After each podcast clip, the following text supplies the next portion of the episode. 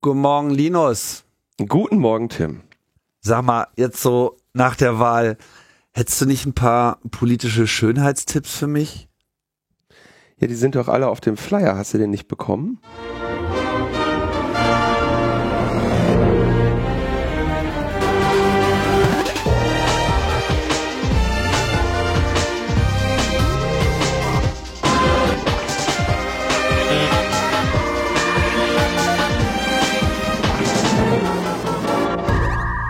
Logbuch Netzpolitik Nummer 408 vom 4. Oktober 2021. Der Nationalfeiertag liegt hinter uns. Und auch die Wahl, die weiß ich nicht, äh, vielleicht auch so ein Nationalfeiertag war auf eine bestimmte Art und Weise, vielleicht auch nicht. Äh, mixed Bag, würde ich sagen. Werden wir auf jeden Fall heute nochmal äh, drüber reden. Ja, und äh, du möchtest bestimmt auch nochmal wieder einen HTTP-Fehlercode kurz berichten, oder? ja, weil wir ja äh, die Nummer 408 am Start haben und ihr wisst ja, euer kleiner Exkurs. Und das ist eigentlich auch was sehr Schönes. Ich äh, bin ja auch ein großer Freund vom äh, Timeout oder auch Timout, wie manche Leute sagen. Und äh, 408 Request Timeout, das äh, passiert, wenn wenn, wenn der Server die Hoffnung in dich verliert, irgendwie. wenn irgendwie nichts mehr passiert und die Beziehung so ein bisschen abebbt und äh, dann gibt der Server äh, dich auf und äh, droppt dich. Weil er sagt, deine, deine, deine Anfrage ist nicht mehr vollständig geworden, ne? Ja, oder kommt nicht mehr und so weiter. Das geht dann irgendwie so hin und her und dann, ja, nee dein Request ist jetzt mal, äh, wird nicht weiter beantwortet, so. Und irgendwie passt das ganz gut in die Zeit, habe ich so den Eindruck. Weil da gab es dann irgendwie noch so einen anderen Request, der auch irgendwie nicht so die richtige Antwort bekam. 85 Requests haben nicht die Antwort bekommen, ja. eine, also eine Aktion des Zentrums für politische Schönheit, die äh, mal wieder ihresgleichen sucht. Was haben die getan? Die haben eine Webseite gebaut und haben dort eine, ein fiktives Unternehmen präsentiert und zwar den Flyer Service Hahn.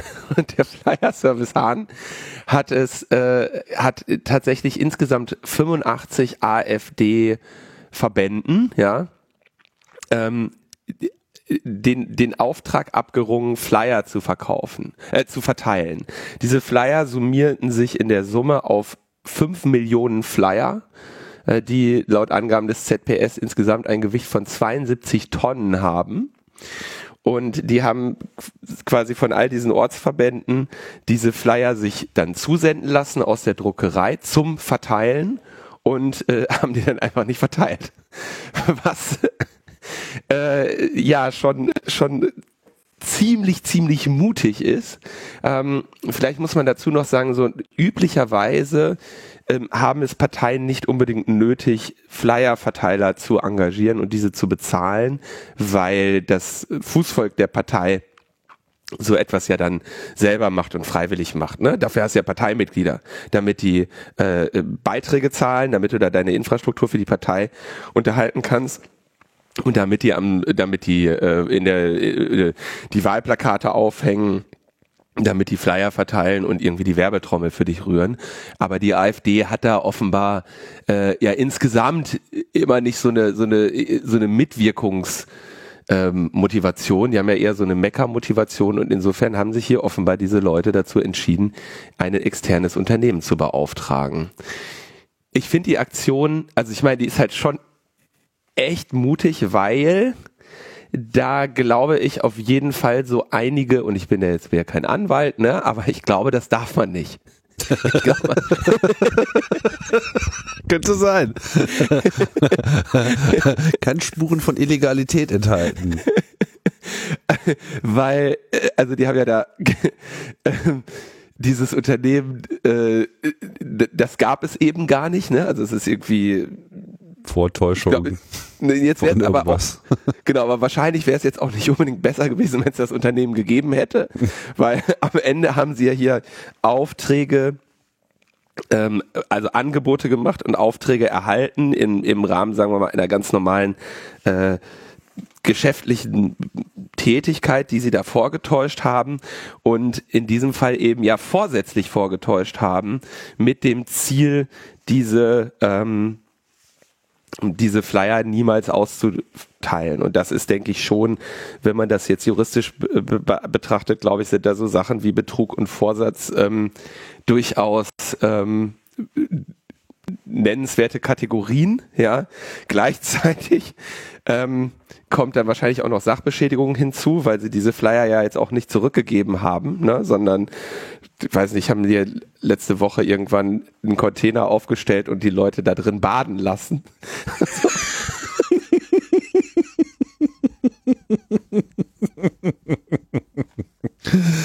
oh Mann, ey. Also ich bin, ich, und ich, ich, was ich mich wirklich frage ist, also diese ZPS-Aktionen haben ja immer, mm, also was, was die halt besser machen als alle anderen äh, Kommunikationsguerilla-Gruppen, ist, dass die ja quasi so einen zweiten und einen dritten Akt noch drin haben, ja, der noch kommen wird.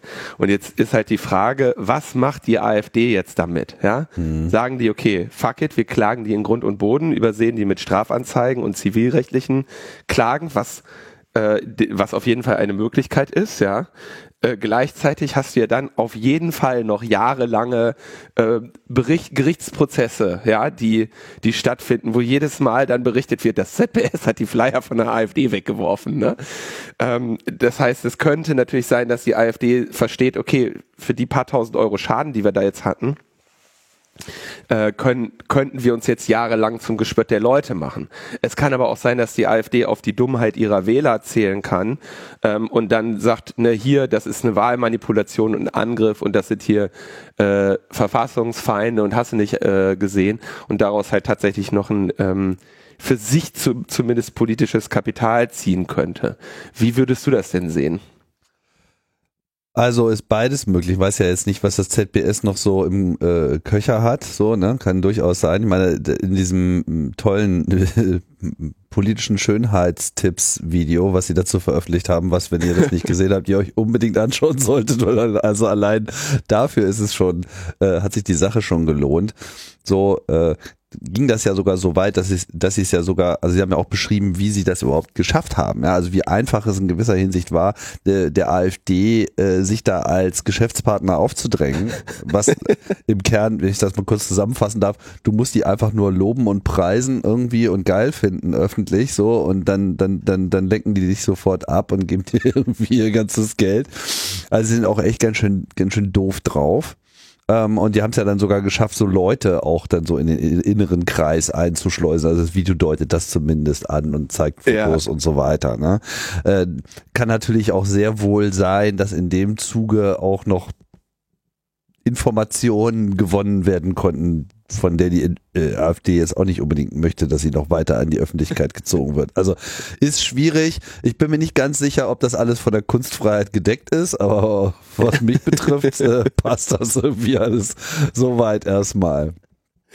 Was sehr, also man sollte, das muss man sich wirklich auch alles auf der Zunge zergehen lassen. Auf dieser Webseite gibt es auch so ein schönes so Testimonials, ne?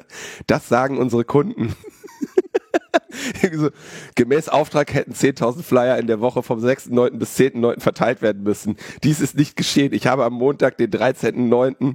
wieder 10.000 Flyer zur Verteilung in Neu-Isenburg bei der Spedition angeliefert. Ich, ich kann nur sagen, dass ich von Kreisverbänden gehört habe, dass ihre Firma unter der angegebenen Adresse keine Räumlichkeiten hat und AfD-Flyer an der einen Adresse angeliefert wurden, die dann von einem Herrn im Sportwagen abgeholt wurden.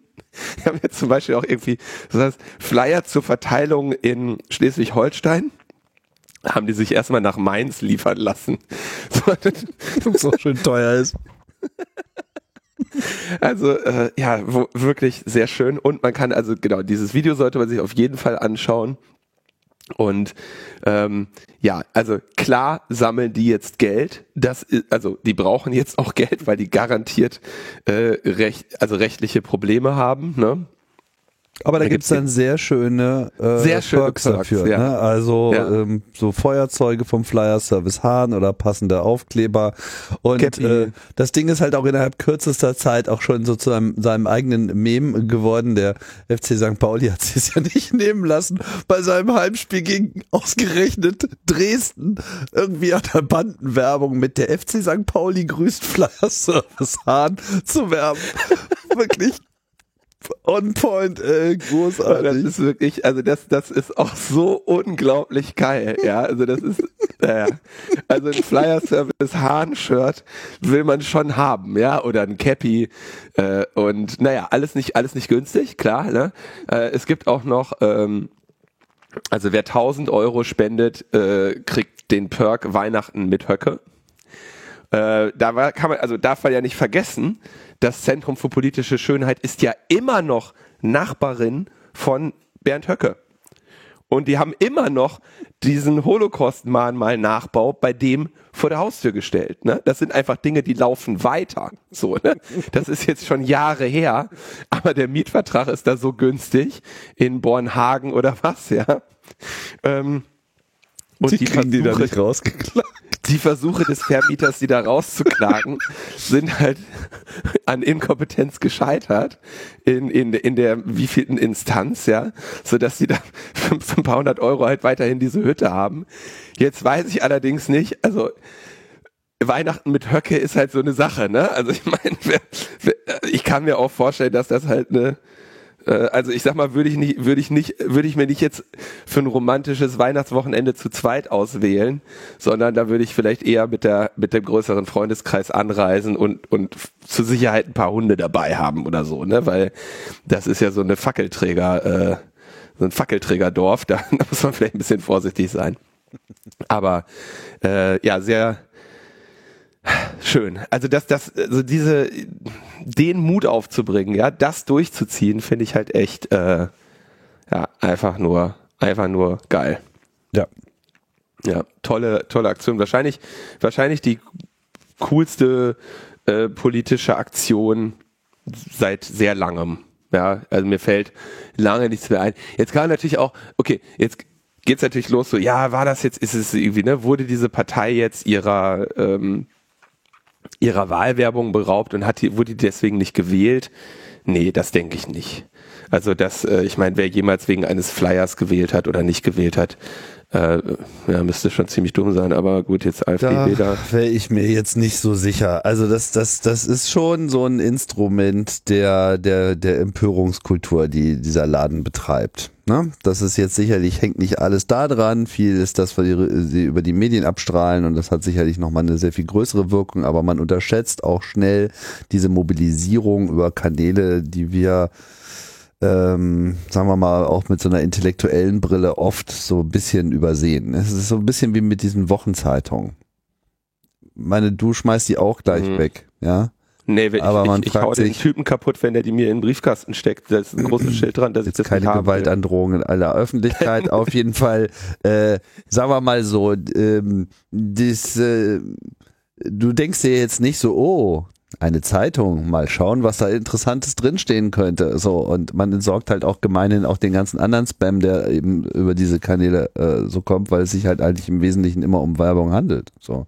Aber warum gibt es denn diese Wochenzeitungen dann überhaupt noch, wenn angeblich alle die wegwerfen? Ne?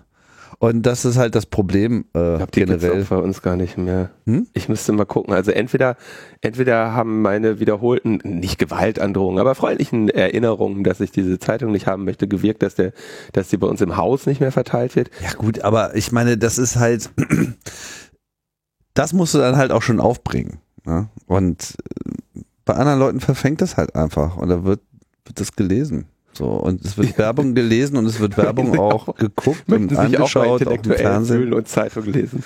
Ja, ich sage ja nur. Du hast recht, die wirken. Das, du hast recht und ich, ich weiß das sogar tatsächlich, ähm, dass ich mal mit, äh, mit Einzelhändlerinnen gesprochen habe, so in, in dem Bereich, in dem ich wohne und das äh, so über Werbemöglichkeiten wir uns da unterhalten, das ist jetzt auch über zehn Jahre her, ne? aber da kam dann tatsächlich die, äh, die, der, die Perspektive auf, dass sie sagten, naja, sie hätten vieles probiert und das, was aber wirklich wirkt, wäre halt in diesen ja kostenlosen Kiez-Zeitungen, ja. Das, äh, die, die machen natürlich auch, also deren Angebote sind ja, schalte eine Anzeige für, was weiß ich, die nächsten drei Ausgaben und äh, du bekommst einen redaktionellen Beitrag dazu. Ne? Dann kommt noch eine, kommt eine Journalistin vorbei, macht ein Foto und schreibt einen tollen Text über deinen Laden. Ne? Also so, ja. die arbeiten ja auch mit allen Mitteln, die jetzt, sag ich mal, in äh, gemeinhin äh, nicht, nicht betrachtet würden oder nicht in Betracht kämen. Also Vermischung von redaktionellen Inhalten und Werbung, aber ähm, ja, da, da weiß ich tatsächlich, dass die äh, als, als, als, als, als einzig wirksame Werbemethode wahrgenommen wurden von den Einzelhändlerinnen. Ja, das war also eine sehr äh, schöne äh, Aktion. Nicht ganz so eine schöne Aktion war dann die Wahl in der äh, letzten Woche, zumindest was die Situation in Berlin betrifft, wo sich unsere Hauptstadt mal wieder ähm, seinen Ruf verteidigt hat als äh, Zentrum des allgemeinen Chaos und äh, verwaltungstechnischer äh, negativer Höchstleistungen. Du warst ja Wahlhelfer, wie wir dann noch ja. kurzfristig erfahren haben. Ich äh, habe mich dann ähm, an dem Tag noch kurzfristig in den Dienst der Wahlbeobachtung äh, gestellt, nachdem ich gemerkt habe, dass ähm, bei dem Wahllokal, wo ich hätte äh, wählen sollen, auch irgendwie eine sehr lange Schlange stand. Ich konnte dann Gott sei Dank auf ein anderes Wahllokal ausweichen, weil ich mir zuvor schon die Briefwahlunterlagen habe zuschicken lassen, die aber nicht per Post abgeschickt habe, sondern lediglich diesen Wahlschein dann genommen habe, um dann dann, dann kann man nämlich in jedem Wahllokal innerhalb des Wahlbezirks wählen, wie ich dann erfuhr. Und so musste ich dann eben nicht in dieser langen Schlange standen. Aber ich stand da so und dachte mir so, hier läuft doch irgendwas schief, sowas kennst du doch gar nicht. Also dass mal so zwei, drei Leute irgendwie davor stehen, klar. Ja, dass durch Corona irgendwie da ein bisschen mehr Prozedur da vorne ist. Aber es nahm ja dann nicht ab und dann bin ich irgendwie am gegen Abend nochmal dahin gefahren. Die Schlangen wurden halt immer noch länger. Und dachte ich mir so, okay, alles klar, den Prozess, den schaue ich mir jetzt mal genauer an. Ja, und zu dem Zeitpunkt, und dann sprach sich das ja auch schon rum, dass das jetzt nicht nur äh, hier in meinem Wahllokal so war, sondern an ganz vielen Stellen in Berlin wirklich eine ganze Menge schief lief. Nicht nur dass äh, es dauerte, weil zu wenig Wahlkabinen aufgestellt wurden, sondern es kam dann auch noch so Korken dazu, dass keine Wahlzettel mehr verfügbar waren. So, die waren dann halt nicht vollständig. Entweder fehlten alle oder es fehlten einige und dann gab es auch mal Wahllokale, wo einfach die falschen ausgegeben wurden, womit dann 70 Prozent aller Stimmen ungültig waren und so. Also es nahm überhaupt gar kein Ende. Am Ende bei unserem Wahllokal standen sie dann irgendwie noch um 18.45 Uhr in der, in der Schlange. Und um 18.30 Uhr kam irgendwie noch mal eine Bullenwanne vorbei und brachte noch mal ein paar Wahlzettel, damit es auch reicht. Es ist wirklich ein totales äh, Chaos. Wie ist es denn bei dir gelaufen? Also musst du, nur, du musst nur ganz kurz sagen, das mit, also falsche Wahlzettel haben in Berlin 30.000 Menschen bekommen, wenn ich das richtig gesehen 30 habe. 30.000, ja? oh Gott. 30.000 sind in ein Wahllokal gekommen, haben gesagt, hallo, herzlich willkommen zur Wahl, hier ist Ihr Zettel. Zack, bumm, hast du gewählt, gehst du raus, packen die nach dem Zettel aus und sagen, ah, falsch, ungültig, ne? Haha. Gearscht. Sorry. Viele Grüße vom Wahlservice Hahn. Und der, aber das Krasse ist natürlich, Tim, ähm, da haben natürlich jetzt auch, haben wir so viel drüber gerätselt, äh, merkst du das nicht. Ne? Und Nee, merkst du nicht. Glaube ich nämlich auch, weil, also, doch, du merkst das, du hast ja eventuell, also wenn du ein bisschen, also wäre ich in der Situation gewesen, ich bin mir relativ sicher, die zum Beispiel die Direktkandidatinnen meines Bezirkes zu kennen. Ja, also ich weiß, wer hier für, für die Grünen, für die Linke äh, angetreten ist. So, ja, die, da hätte ich mich wahrscheinlich schon gewundert, wenn die nicht auf dem Zettel stehen für die Bundestagswahl. wenn wir hier in äh, Bezirksverordnetenversammlung oder Abgeordnetenhaus gehen, da hätte ich das schon nicht mehr gewusst. Ja, das waren ja die anderen beiden äh, Stimmen, die äh, oder die anderen drei Stimmen, die Berliner äh, abgeben mussten. Das heißt, da hätte ich es auch nicht gemerkt. Und jetzt kommt der Punkt: Wenn ich es gemerkt hätte, stelle ich mir halt auch die Frage, ob ich dann in dem Wahllokal wirklich gesagt hätte, Entschuldigung, kann das sein, dass Sie den falschen Zettel mir gegeben haben? Auf so, weißt du, wenn ich irgendwie um, um 16 Uhr wählen gehe und denke so, hm, hier sind, das wird ja hier von Profis gemacht bestimmt, ne? Die werden mir jetzt nicht den falschen Zettel geben. Ich halte mal lieber die Fresse, bevor mich das ganze Wahllokal auslacht, weil, äh, weil mir, weil ich, weil ich nicht wusste, wer hier auf dem Zettel stehen soll, ne? Insofern, ja, kann ich mir schon sehr gut vorstellen, dass, dass so etwas halt dann ähm, passiert, ne? Dass es, dass es niemandem auffällt. Äh, wirklich faszinierend. Kannst ja, also krass, krasse, krasse Geschichte. Darf natürlich nicht passieren. Da ist gefragt, okay, wie war meine Erfahrung? Äh, wir erinnern uns, ich hatte ja schon, also ich hatte ja schon so ein komisches Gefühl, weil ich ja, ich wurde ja am 18. September, also ein paar Tage vorher, äh, per E-Mail, so E-Mail mit einem angehängten PDF noch verpflichtet, als Wahlhelfer zu wirken. Ja, ähm, ich meine Rolle war die, äh, das ist die beste Rolle, die man haben kann, habe ich dann jetzt auch verstanden. Hilfskraft Briefwahl. Ja, Hilfskraft Briefwahl ist das, was du möchtest, weil ähm, du musst nicht irgendwo um, um 7 Uhr im Wahllokal sein, ne? du hast keinen äh, Menschenkontakt und Hilfskraft bedeutet eben auch ne, relativ wenig Verantwortung. Ja? Äh, insofern Hilfskraft Briefwahl ist genau das, was man haben möchte, wenn man, zumal, zumal wenn man es zum ersten Mal macht. Ähm, wie war meine Erfahrung? So, da stand drin, sei um 14 Uhr an da, dieser und jener Schule. Ja gut, dann bin ich da äh, hingeeilt und war schon so ein bisschen, äh, ich war so drei, vier Minuten zu spät, ne? Und da habe ich so gedacht, oh scheiße, peinlich, ey, jetzt kommst du da unpünktlich an, du kommst als letztes, ist schon mal irgendwie, machst du schon mal schlechten Eindruck, ne? Und dann komme ich halt an dieser Schule an, das war in Kreuzberg, Karl von Ossietzky Schule hieß die, ähm, eine relativ große Schule, ich würde jetzt mal sagen, vom Gebäude her durchaus so wahrscheinlich ein paar tausend Schüler, würde ich, also war auf jeden Fall ein großes Schulgebäude, ne? Und ich komme da so an und stehen da irgendwie so, äh, steht da so einer, wo sich so fünf, sechs Leute um den versammeln. Sagst du, ja, hallo, ist hier Wahl oder so? Sagt er, ja, muss, musstest du zu der und der Schule? Ich sag, ja. Sagt er, ja, okay, ein, ein Schulhof weiter, geh mal da hinten hin, da wirst du das dann schon sehen. Ja gut, dann gehe ich da hin und dann ist da so auf diesem Schulhof stehen so, ich kann jetzt nicht so gut schätzen, aber ich würde mal so sagen, 200 Leute, vielleicht auch 300 auf diesem Schulhof verteilt.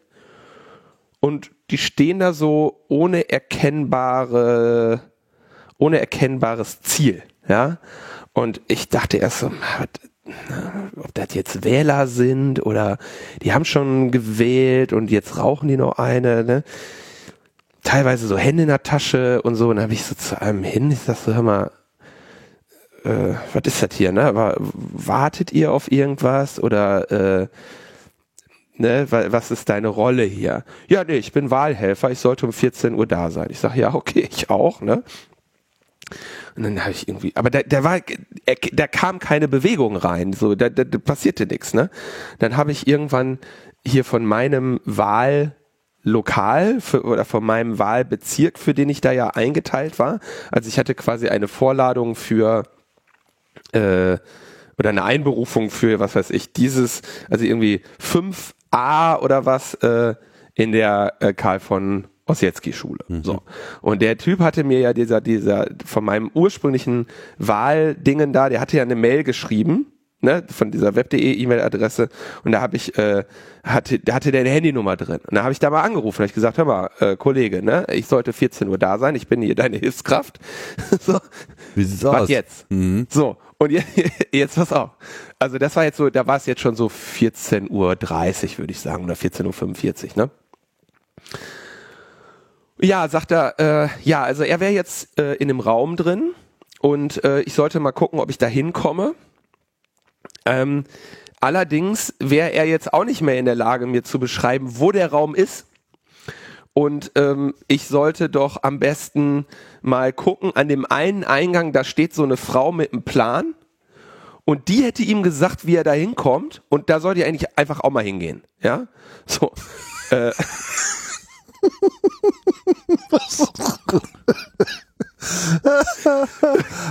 so, und, und, und, der Mann hatte recht, ja. Hinter, also so auf einem anderen Teil dieses Schulhofes vor einer anderen Tür stand eine Frau, äh, die hatte so, hm, ich würde sagen, so fünf, sechs A3-Blätter, die waren oben aneinander getackert und mit denen konnte die gucken, wo was ist.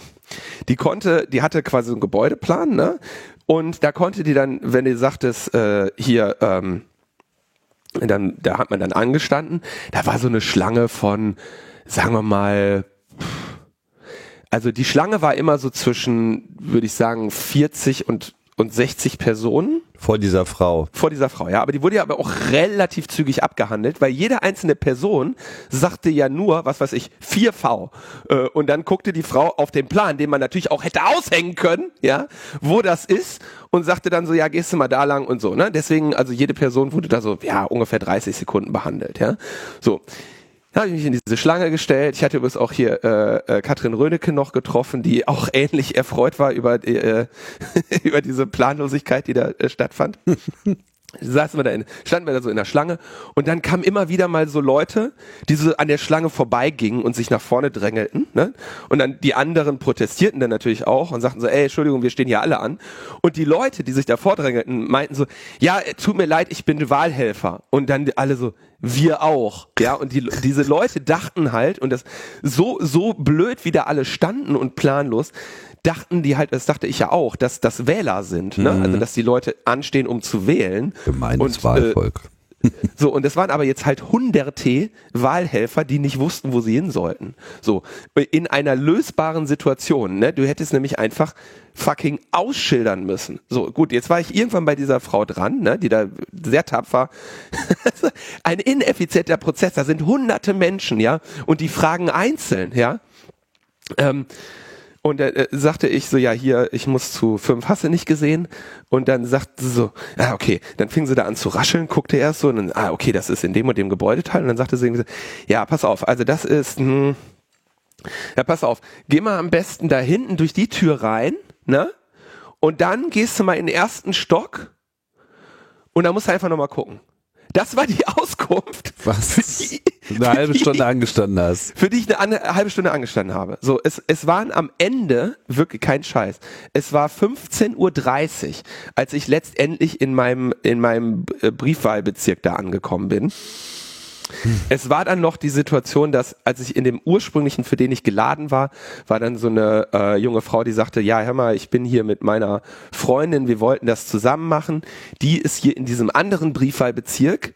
Ähm, Wäre das für dich okay zu tauschen?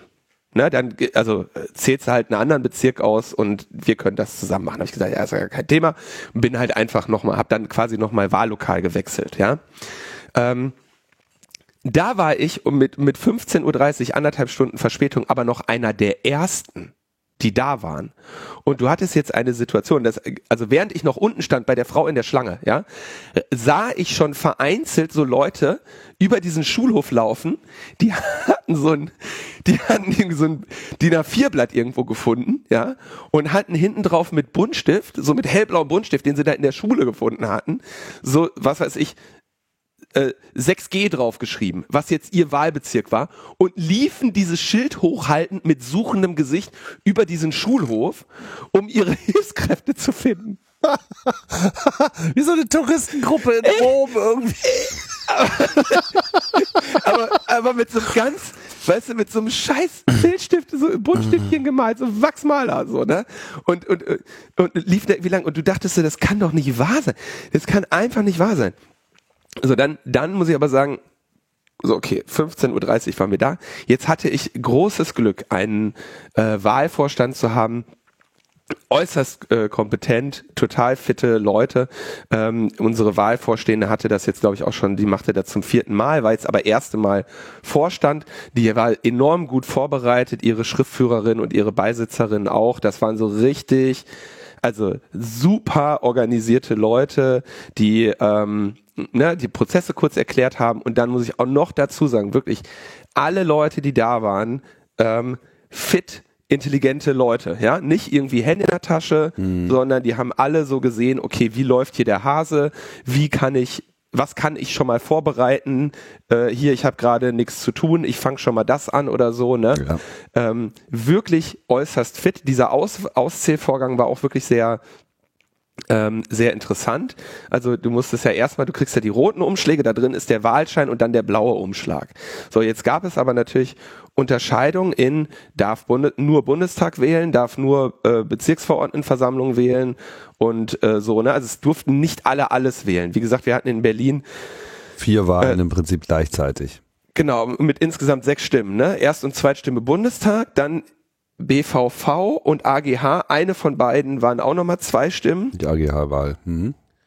Und dann bist du bei fünf und dann hattest du noch äh, Volksentscheid Deutsche Wohnen enteignen. So, und jetzt ähm, dieser Auszählprozess ist auch tatsächlich sehr interessant. Ähm, und zwar, ich mache das jetzt mal nur am Beispiel der Bundestagswahl. Also er, erstmal packst du die, packst du die aus, dann musst du die Wahlscheine äh, sammeln und die müssen sortiert werden nach wer darf was wählen, weil daraus ergibt sich ja dann am Ende die Gesamtanzahl der möglichen äh, ab, abgegebenen Stimmen. Ne? Mhm. Da hast halt irgendwie so und so viele Wahlscheine nur BVV, so und so viele Wahlscheine alles und so weiter und dann weißt du quasi, okay, so und so viele Stimmen erwarten wir jetzt. Ähm, Ganz wichtiges Korrektiv, um am Schluss immer wieder überprüfen zu können, dass man nichts vergessen hat. Äh, ja, oder dass nicht einer zu viel drin war. Ne? Oder das so. ist tatsächlich, mhm. äh, naja, und dann, äh, genau, das, das mussten wir erstmal alles auspacken und dann ähm, ne, Wahlscheine sortieren, da musst du auch die roten Umschläge beibehalten, weil am Ende musst du natürlich, musst du theoretisch in der Lage sein, die Umschläge nachzuzählen, ob du die auch wirklich alle aufgemacht hast und so. Ähm, oder ob dir da einer ne, zu viel, das, also es muss alles immer passen. Dann hast du natürlich auch solche Leute, die dann ähm, warte mal, wie war da ein Fall? Die hatte halt den Wahlschein und den, ähm, den, die, die hatte quasi offenbar ihren Wahlschein da reingelegt, hatte den blauen Umschlag schon zu und hatte aber jetzt hier die, den Volksentscheid vergessen und hat den aber dann noch offen mit in den Umschlag getan. Mhm. Ne? Und da war dann jetzt zum Beispiel so ein Fall, äh, da, das sind dann so Beschlusssachen, da muss dann der Wahlvorstand eben gemeinsam nach Regularien entscheiden, was machst du jetzt mit dieser Stimme? Ne? Ist jetzt nur diese Volksentscheidstimme ungültig? Oder ist der gesamte Umschlag ungültig? Ne? Weil das Problem ist, mit diesen, diese Einzel, da hat jetzt quasi ihre geheim, die geheime Wahl ja verwirkt, ne, weil sie den mhm. mit zu dem Wahlzettel gelegt hat und du weißt ja nicht, ob in dem ähm, Umschlag nicht nochmal so ein Ding drin ist. Ne? Und dann hättest mhm. du auf einmal mehr gehabt. Und da musst du sowas entscheiden. Dafür gibt's dann quasi auch Anleitungen. Ne? Aber da, da lag halt dann auch, da, es gab, also auf dem Tisch in diesem Wahllokal, was wir dann da äh, betrieben haben, ne, was ja eigentlich so ein Klassenzimmer war, lagen halt nochmal so Last-Minute-Korrekturen zum Wahlerlass. So irgendwie so, übrigens, sorry, da steht auf Seite so und so, wenn irgendwas offen drin liegt, müsst ihr so und so we werten. Ist aber falsch, ihr müsst so und so werten. Also ging es, glaube ich, um die Frage, ähm, ist in einem solchen Fall alles ungültig oder nur der Teil, der nicht im Umschlag lag. Mhm. Ne?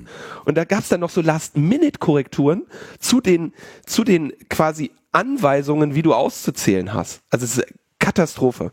Naja, unser Team total fit. Wir hatten diese äh, Umschlagssituation geklärt bis, ich glaube, 16.45 Uhr. Ne? Also es war in etwas unter einer Stunde. Wir konnten nochmal nach Hause gehen äh, bis 18 Uhr. Äh, mussten dann wieder da sein zum Auszählen und dann durften wir erstmal nicht auszählen, weil wir mussten warten, weil es hätte ja sein können, dass jetzt nochmal irgendwie so nochmal Stimmen kommen ja, äh, die, die jetzt noch irgendwo zentral eingegangen sind bei der Post am Samstagabend und dann irgendwie noch hier hingeliefert würden oder sowas. Da mussten wir noch warten bis 18 Uhr noch was, bis wir anfangen durften. Und äh, 18.30 Uhr oder 18.45 Uhr durften wir dann anfangen. dann machst du halt die ganzen Dinger auf und sortierst du die Wahlzettel. Und dann gibt's halt zum Beispiel, das Erste, was du machst, ist, du nimmst die ganzen Bundestagswahlstimmen und sortierst die in Erst- und Zweitstimme gleich oder ungleich. Ja, genau, ja, aber das dann, bei uns auch. Mhm. Naja, also da gehe ich davon aus, das wird bei dir genauso, also das wird einheitlich so gewesen sein. Ne? Dann sortierst du nach gleich oder ungleich und dann oder nach leer und nach äh, zu klären. Ne? Das waren so diese vier Stapel, genau, auf die ja, das ja, erstmal. Ja. Mhm. Und dann ähm, geht quasi diese Vorstehende, ruft dann immer quasi den Parteinamen aus und jede ja, jede von uns hatte so sagen wir, was weiß ich, drei, vier Parteien. für die du dann verantwortlich warst. Ne? Und dann äh, was, sagt er so, Grüne und dann hier, zack, und dann nimmt die das, nimmt diese andere Person das entgegen, die quasi für das Zählen der grünen Stimmen verantwortlich ist. Ne? Mhm gab es natürlich auch so ein paar Arschkartenparteien, ne, so AfD und so. Ja, das war dann immer, äh, die wollte keiner, aber einer hat dann, der einer hat sich dann geopfert, immer die AfD zu zählen. Das war zum Glück immer relativ wenig. Ja, äh, insofern hat das auch Vorteile. Ne? Und äh, genau, dann. Aber interessantes äh, Konzept, das wurde zum Beispiel bei uns äh, nicht so äh, mit Ausrufen nicht so gemacht. Wäre, das ist aber, das ist tatsächlich, also dieses Verfahren muss man schon sagen, das hat, das macht so durchaus Sinn. Das macht total Sinn. Das mit dem Ausrufen, weil du da halt eine doppelte Korrektur drin hast, ne? Genau. Dass, dass man einmal das sagt und dann nimmt der andere entgegen und das ist auch, das ist der Weg, wie es zu sein hat. Ja, ja. und das macht auch Sinn. Ja, ich habe dann immer äh, ein paar spitze Kommentare gegeben, die sollen nochmal irgendwie die Zettel so durchzählen, dass man irgendwie auch alle, äh, alle Felder sehen kann, wenn sie da irgendwie Entscheidungen fällen. Ähm, so beim Beobachten. Ne? Ähm, das ging mir dann das teilweise auch sehr hektisch. Ich meine, ist natürlich auch problematisch. Ihr wart jetzt in einer besseren Situation, dadurch, dass ihr erst so spät angefangen habt. Ne? Und Aber wird nicht irgendeinen naseweisen Kommentator noch dabei halten. es gab sogar noch einen anderen, der alles aufgeschrieben hat. Ähm, nee, ich glaube, ich war eher das geringere Problem. Ich wollte da ja auch eher äh, konstruktiv äh, das Ganze begleiten. Nee, aber äh, teilweise waren die Leute halt seit 7 Uhr vor Ort. Ja. Ja, haben da äh, die ganze Zeit diese Leute und kannst dir vorstellen, wenn da sozusagen dein ganzes Volk da äh, durchrauscht, dann ist immer wieder irgendwas und dann Corona und Maske und hast nicht gesehen und desinfizieren und irgendwie nur so so viele Leute rein, zu wenig Wahlkabinen, dann diese Anstehproblematik und dann halt irgendwann, oh, jetzt fehlen die Wahlzettel. Ja, der, der eine ist ja dann sozusagen noch losgefahren zum Bezirksamt, weil die ja selber nichts gebracht haben. Ja, sie haben sich zwar schon frühzeitig beschwert und gesagt, ja hier Wahlzettel, das wird nicht ausreichen. Wir haben einfach nicht genug, was was was was erlaube. Kam natürlich irgendwie nichts. Dann selber noch ins Auto gesetzt, hingefahren und äh, angestanden, wo ganz viele Leute rumstanden an diesem Bezirksamt und alle irgendwie am Schreien waren und wir brauchen hier irgendwie Wahlzettel. Dann kam irgendwie noch die Polizei vorbei, die äh, auch von irgendjemand beauftragt wurde, jetzt mal hier irgendwo Wahlzettel vorbeizubringen. Fühlte sich ganz wichtig, wollte sich dann irgendwie vordringen, so nach dem Motto, ja, wir sind hier die Polizei, wir müssen irgendwie Wahlzettel holen. Wir wollen hier alle Wahlzettel haben. Stellt euch gefälligst hinten an. ja, so, ne? Und äh, in diesem ganzen Stress, und dann ist 18 Uhr, dann stehst du irgendwie da schon elf Stunden und dann nochmal warten, weil die Schlange noch abgearbeitet werden muss. Dann geht's um 19.30 Uhr irgendwie erst so richtig los und dann musst du irgendwie vier Wahlen auszählen, da noch die Konzentration hochhalten. Das war natürlich schwierig, weil dann wollen irgendwie alle nach Hause. Ja, manche krank, bla bla bla. Also da ist eine gute Prozedur absolut wichtig. Das ist sehr wichtig, dass diese Wahlvorstände das gut äh, durchziehen. Bei dir schien es noch ein bisschen stringenter durchgezogen worden zu sein. Alles in allem fand ich es jetzt nicht bedrohlich schlecht. Also es war okay. Also ich muss sagen, die, äh, also der, vielleicht ganz kurz noch, also wie wird dann weiter ausgezählt? Du hast dann quasi jetzt die gleichen Stimmen, ne? Dann fängst du an, die Zweitstimmen auszuzählen. Das heißt, du, du nimmst den, du nimmst den Stapel mit den ungleichen Stimmen, ne? Mhm. Und so gehst den einmal durch nach der Zweitstimme und dann nimmst du den gleichen Stapel nochmal und gehst den durch nach der Erststimme, ne? Nach diesem Verfahren. Und ähm, so spielst du dieses Spiel, dann werden immer die Zahlen mit aufgeschrieben und dann guckt die Schriftführerin, ne, ob, ob die Summen stimmen, ja, also deckt sich das, ne, die, die Summe gültiger, ungültiger und sonst was abgegebener Stimmen, deckt die sich mit der Anzahl der Wahlzettel. Wenn nicht, dann muss er herausfinden, wieso. Und das kann natürlich schiefgehen. Und deswegen nochmal, also unser Team war wirklich, ich würde sagen, herausragend. Und wir waren gegen 22 Uhr fertig mit dem ganzen Schnadderadeng. Und da habe ich noch, als, als wir quasi schon unsere, also als wir da, uns darüber Gedanken gemacht haben, einzupacken, habe ich dann noch einen Kumpel auf dem Flur getroffen und sa sagte so, ja, wir sind fertig. Und er so, ja, wir sind jetzt auch mit dem Bundestag fertig. Ne? Also die hatten die Bundestagswahl in der gleichen Zeit ausgezählt, wie wir die gesamte Wahl. Aber auch Briefwahl. Und auch Briefwahl, ja, gleiche Bedingungen. Die hatten halt, äh, habe ich gesagt, wieso habt ihr denn so lange gebraucht? Hatte ja immer irgendwie eine Inkonsistenz, da musste das nochmal zählen. Also da muss man wirklich sagen, da richtig penible äh, Leute zu haben, ist halt ähm, un, unabdingbar und ich kann mir sehr gut vorstellen, wenn du da nicht gut vorbereitet bist, wie dir sowas äh, schiefgehen kann. Jetzt hast du gerade schon gesagt, ähm, ein Freund von uns, äh, der Erdgeist, der ist, macht das ja auch, der ist ja schon so Wahlhelfer-Veteran, mhm. der macht das, ich weiß nicht, schon schon immer und äh, der war irgendwie in so einem Wahllokal dann hier auch Wahlvorstehender und so, ne? Und der sagte halt auch, 6, 6.45 Uhr da sein, ähm, Wahllokal aufbauen, damit das um 8 Uhr öffnen kann und er hat da halt auch schon gesehen, ja, viel zu wenig Wahlkabinen, konnte sich quasi an der Größe des Wahlbezirks schon, wusste der quasi schon um, um 7 Uhr, dass das dass dieses Wahllokal, was sie da jetzt hatten, nicht in der Lage sein würde, diese Menschen abzufertigen. Er ist dann auch noch irgendwie selber mit dem Roller in der Pause Wahlzettel äh, holen gefahren. Mhm. Und also wirklich, da muss man einfach sagen, diese ganze Angelegenheit Angelegenheit wurde gerettet von den Wahlhelferinnen. Ja. Ne? Und als wir dann, als wir dann da fertig waren, ne, also den Teil, den wir gemacht haben, wirklich dank unserer, dank unserer Vorstehenden da großartig. Äh, und dann sagen wir, jo, hi, wir sind jetzt, wir sind fertig, ne, wir sind durch. Äh, ja, ähm, ihr könnt dann jetzt die Urne äh, äh, runterfahren, da gibt's auch einen Fahrstuhl. Ah, ja, super, wo ist denn der Fahrstuhl? Du, das weiß ich nicht. So, ne? so, okay, komm, wir tragen das Scheißding. Die Urne war übrigens eine Mülltonne, ne? ne mhm. Was, also passte von der Größe her, ne? Und war, war halt eine Mülltonne. Ja, passt die, doch auch irgendwie zu Berlin so ein bisschen. Ja. Mhm. Ähm, und äh, na, dann habe ich mir noch angeschaut, das war natürlich der andere Teil, der mich interessiert hat, wie passieren denn die Schnellmeldungen? Ja, in dieser Schule wurden ja, ich weiß nicht, wie viele Wahlbezirke ausgezählt oder Briefwahlbezirke. Und ähm, die Schnellmeldungen waren halt, äh, da saßen unten im, im Erdgeschoss, gab so, oh, was waren das, neun oder zwölf äh, so, so Tische, an denen jeweils eine Person mit einem Computer saß und die tippten dann diese Schnellmeldungsergebnisse ein. Ne?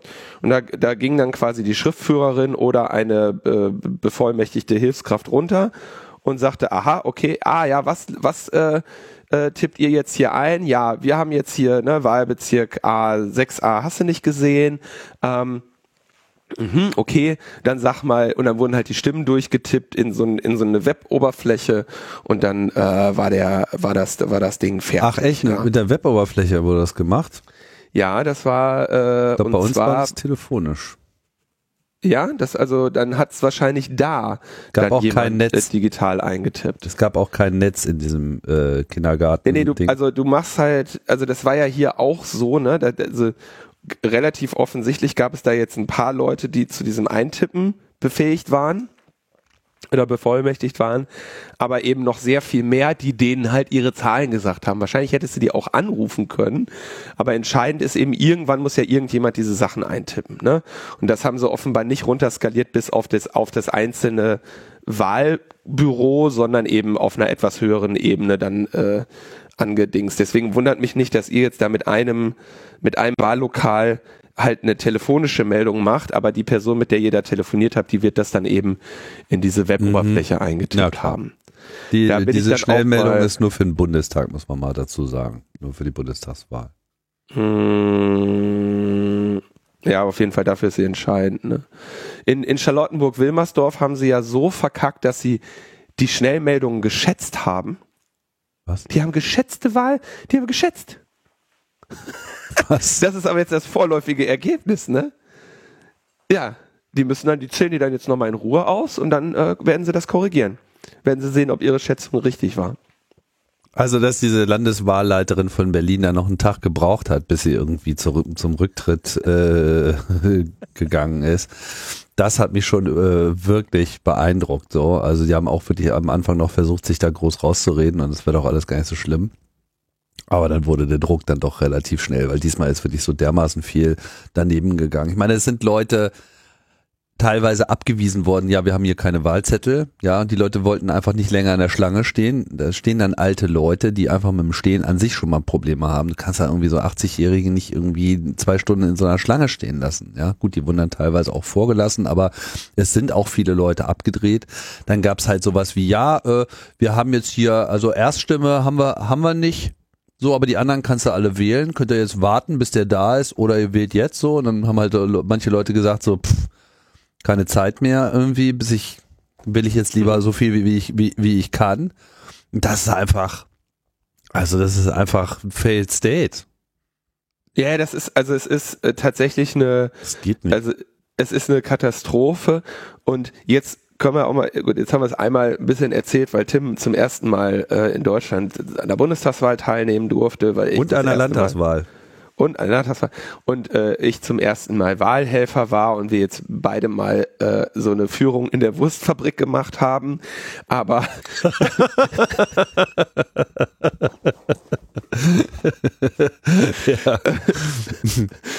ähm, und ähm, warum diskutieren wir das hier in Logbuch Netzpolitik nochmal so ausführlich? Weil was jetzt passieren wird, ist, dass diese Vorkommnisse natürlich ge genutzt werden, die nächsten Wochen, Jahr, Monate und Jahre von der Lobby für äh, digitale Wahlsysteme. Ne? Die werden sagen, ey, schaut euch das an, was da in Berlin los war. Äh, das lag an, an Stift und Papier. Ja? Und wenn wir das jetzt schön digital gemacht hätten, Also- dann hätten wir eine Die werden das nicht nur sagen, die sagen das auch schon. Die sagen, genau. Und jetzt ist halt der Punkt, und den muss man sich, glaube ich, klar machen. Diese ganze Angelegenheit konnte gerettet werden und wurde gerettet, weil es mit den vielen tausend Wahlhelferinnen in Deutschland ähm, oder in Berlin kompetente Menschen gab, die diesen Prozess verstanden haben und retten konnten. Ja, also dieses Ding, diese Wahl wurde gerettet von Leuten wie, wir haben ihn ja erwähnt, den Erdgeist und bei dir hast ja auch Freundinnen und Freunde in dem, in dem äh, Wahllokal getroffen und eben auch jetzt in, in meinem kleinen Teil, ne, die, die, die äh, drei Frauen, die bei uns den Vorstand gemacht haben und die waren jetzt so fünf, sechs andere Leute, die da als Hilfskräfte wirklich ne, mitgedacht haben und gut gearbeitet haben, das sind die Menschen, die diesen Wahlprozess gerettet haben, weil sie ihn verstanden haben und ihn retten konnten. Und wenn du das jetzt digital machst, dann hast du das auf einmal nicht mehr. Und dieser Wahlprozess ist doch ziemlich kompliziert. Ja? Ja. Und den, wenn du jetzt sagst, okay, also wenn das jetzt ein Digitalding wäre, dann wird das nicht einfacher. So, es wird, es wird nicht besser dadurch, dass du jetzt, dass du einen Prozess machst, den auf einmal nicht mehr, wenn irgendwo was klemmt, eine, eine Wahlhelfer, äh, ein ehrenamtlicher Wahlhelfer äh, oder eine Wahlvorstehende kurz mal eben im Sinne der Lösung zielorientiert fixen kann. O oder ob du halt auf einmal da stehst und sagst, der Drucker funktioniert nicht. Ne? Und deswegen denke ich, ist, ist die Lehre, die man daraus ziehen muss, ganz klar, ähm, dass man eben nicht dieses Verfahren jetzt auch noch digitalisieren möchte. Ja, weil das wäre halt wirklich dann das, der, der richtige, der richtige Untergang. Ja, das, das, das ist, glaube ich, der wirklich der genau falsche Schluss und der wird jetzt äh, propagiert werden. Das finde ich sehr, äh, ja, sehr, sehr besorgniserregend, ehrlich gesagt. Also auf die Debatte muss man sich auf jeden Fall einstellen, die kommt ja immer wieder und dann gibt's halt so, ich sag mal so, äh, diese Modernisierer-Fraktion, ja, wir müssen ja modern sein Mhm. oder mit der Zeit gehen und es kann ja nicht sein, dass und hätte man das mit dem Internet gemacht und so weiter und dann irgendwie dieser Mythos Wahlbeteiligung, alles totaler Unsinn. Ne? Also man kann es einfach nicht oft genug wiederholen, dass einfach eine digitale Wahl nicht nur diese ganzen Sicherheitsfaktoren äh, ähm, ausschaltet, die wir gerade benannt haben, also so diese ganzen Fallbacks, ja, die es gibt, einfach dadurch, dass Leute das so aktiv ähm, machen können, aber halt auch die grundsätzlichen Argumente nicht überprüfbar, nicht nachzählbar etc. Also auch generell verstößt es eben auch gegen unsere Gesetzgebung und, die Verfassung. Das ist ja auch vom Verfassungsgericht schon mal festgestellt worden im Rahmen dieser ganzen Wahlcomputer-Auseinandersetzung vor zehn Jahren. Aber es ist halt auch eine Illusion zu glauben, dass die Komplexität einfacher werden würde, wenn man jetzt hier irgendwie Computer aufstellt. Ich meine, wenn man muss sich ja nur mal anschauen, was äh, die Verwaltung für Probleme hat, überhaupt irgendwie Computer für den normalen Tagesbetrieb irgendwie im Griff zu behalten. Und dann haben wir hier nun schon so oft über Ransomware äh, besprochen. Ja, was ist, wenn jetzt irgendwie alle Wahlergebnisse erstmal mit, mit, mit 3000 Bitcoin freigekauft werden müssen? Wollen wir das? also nee. Und äh, von daher bitte vergessen diese ganzen Sachen. Und wer auch immer mit so einem äh, Unsinn äh, aufkommt, soll irgendwie LNP hören. Es gibt einen äh, nochmal einen ausführlicheren Bericht von Christian Waldhoff beim Verfassungsblog, hm, äh, genau. äh, der dann auch so das Fazit zieht, so, also es wäre jetzt eigentlich gut, äh, wenn es jetzt hier mal eine, also wenn hier jetzt mal die Rechtsschutzmöglichkeiten ausgeschöpft würden. Ja. Ähm, und diese Wahl dann eben auch mal kritisiert wird, nicht weil er das in Frage stellen möchte, weil es auch wahrscheinlich nicht mandatsrelevant ist, die Wahlfehler, die aufgetreten sind, aber dass halt eine Feststellung der Rechts- und zugleich der Verfassungswidrigkeit der Vorkommnisse wegen gravierenden Organisationsverschulden der Landeswahlleitung durch das Bundesverfassungsgericht und den Verfassungsgerichtshof von Berlin äh, festgestellt würde, weil das eben politischen und rechtlichen Wert hätte. Ja, ähm, der eben auch sagt, so dass das also das muss Konsequenzen haben, auch rechtlicher Art, damit auch das Vertrauen in diesen Wahlprozess wieder äh, hergestellt wird. Und die äh, der, natürlich kann er das noch sehr viel besser verargumentieren, als wir das jetzt hier kurz mal mit einem kleinen Zitat aus seinem Text tun. Ich glaube, es war auch der Artikel, als der rauskam, da war es dann irgendwie vorbei mit der Landeswahlleiterin in Berlin. Also da. Ich habe ja auch schon gesagt, die müssen ja, die, die, die Wahl muss ja sowieso annulliert werden, Tim, ne? Weißt du wieso? Ich habe dann am Montag im Briefkasten gehabt meinen Schnelltest. Also am, am Montag nach der Wahl. Ach so, den Sie dir zugeschickt haben für ja, die Wahl. Ja, den, ja den, den, ich, den hätte ich machen müssen, aber ich bin da quasi ungetestet. Tja, tut mir leid. Also ja, gibt auch noch so ein paar andere Aspekte äh, der Wahl, äh, wo ich ganz froh wäre, wenn die nochmal wiederholt werden würde. Aber davon unabhängig ist es einfach auch so, es ist so viel falsch gelaufen auf so vielen Ebenen. Es war nicht eine Sache, sondern es war halt Wahlzettel nicht verfügbar, falsche Wahlzettel, allgemein schlechte Organisation, Vorbereitung ähm, und auch eine totale äh, Unfähigkeit, äh, kurzfristig auf diese Situation zu reagieren. Ja. Und das ist alles ähm, schwer vorstellbar. Ne? Jetzt ist, glaube ich, die Position der Landeswahlleiterin, wenn ich das richtig sehe, war sogar eine ehrenamtliche Tätigkeit. Da frage ich mich ja wirklich, ähm, wie das äh, sein kann. Also, das ist. Ähm, ja, das ist mir also ich meine, das ehrlich gesagt ist mir unerheblich, ob das ehrenamtlich ist oder nicht. Das Entscheidende ist, dass es, dass es ordentlich läuft.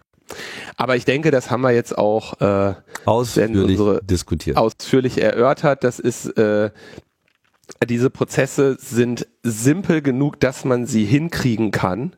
Und ich denke, das ist hier die, die entscheidende Botschaft. Und sie waren glücklicherweise simpel genug, dass sie dann eben von den vielen ehrenamtlichen Wahlhelferinnen gerettet werden konnten auf viele konventionelle und unkonventionelle Wege. Und das ist genau auch wiederum die Stärke dieses Prozesses. Genau. Also ihr solltet euch auch mal melden. Ich kann das empfehlen. Ähm, ja. Das äh, ist auf jeden Fall interessant. Und äh, gut, vielleicht ist man da etwas überlastet, mal den Tag über. Äh, was, was wisst ihr denn sonst mit eurem Sonntag anzufangen? Mal ehrlich. Also ich würde, ich muss sagen, mh, mm, also ich würde es gerne wieder machen. Ich hätte ein bisschen Sorge, nicht Hilfskraft äh, Briefwahl zu sein, weil das war echt halt ein geiler Job. So, mhm. wenn ich da jetzt irgendwie morgens um sieben ein Wahllokal aufbauen muss und dann da die ganzen Vögel reinkommen, äh, da weiß ich nicht, ob ich den, ob ich den Job so geil fände. Da habe ich noch sehr viel mehr Respekt vor vor den Leuten, die das gemacht haben. Gibt's ja dann auch irgendwie? Ach so, genau, das, das habe ich eine schöne Geschichte. Es gibt ja dann also es gab die Frage, wie gehst du halt mit Maskenverweigerern um? Hm. Ja, oh ja. da gab es ja dann auch hier so einige, also in einer Situation, da hat, haben sie dann einen ohne Maske nicht reingelassen und das ist natürlich das, was worauf diese Querdenker dann da an, ähm, äh, anlegen, ja, dass sie dann nämlich sagen können, hier äh, sie dürfen nur mit Maulkorb wählen, ne? Und dann haben sie aber auch schon ihr Handy in der Tasche, um da irgendein Instagram-Story draus zu machen oder so, ne?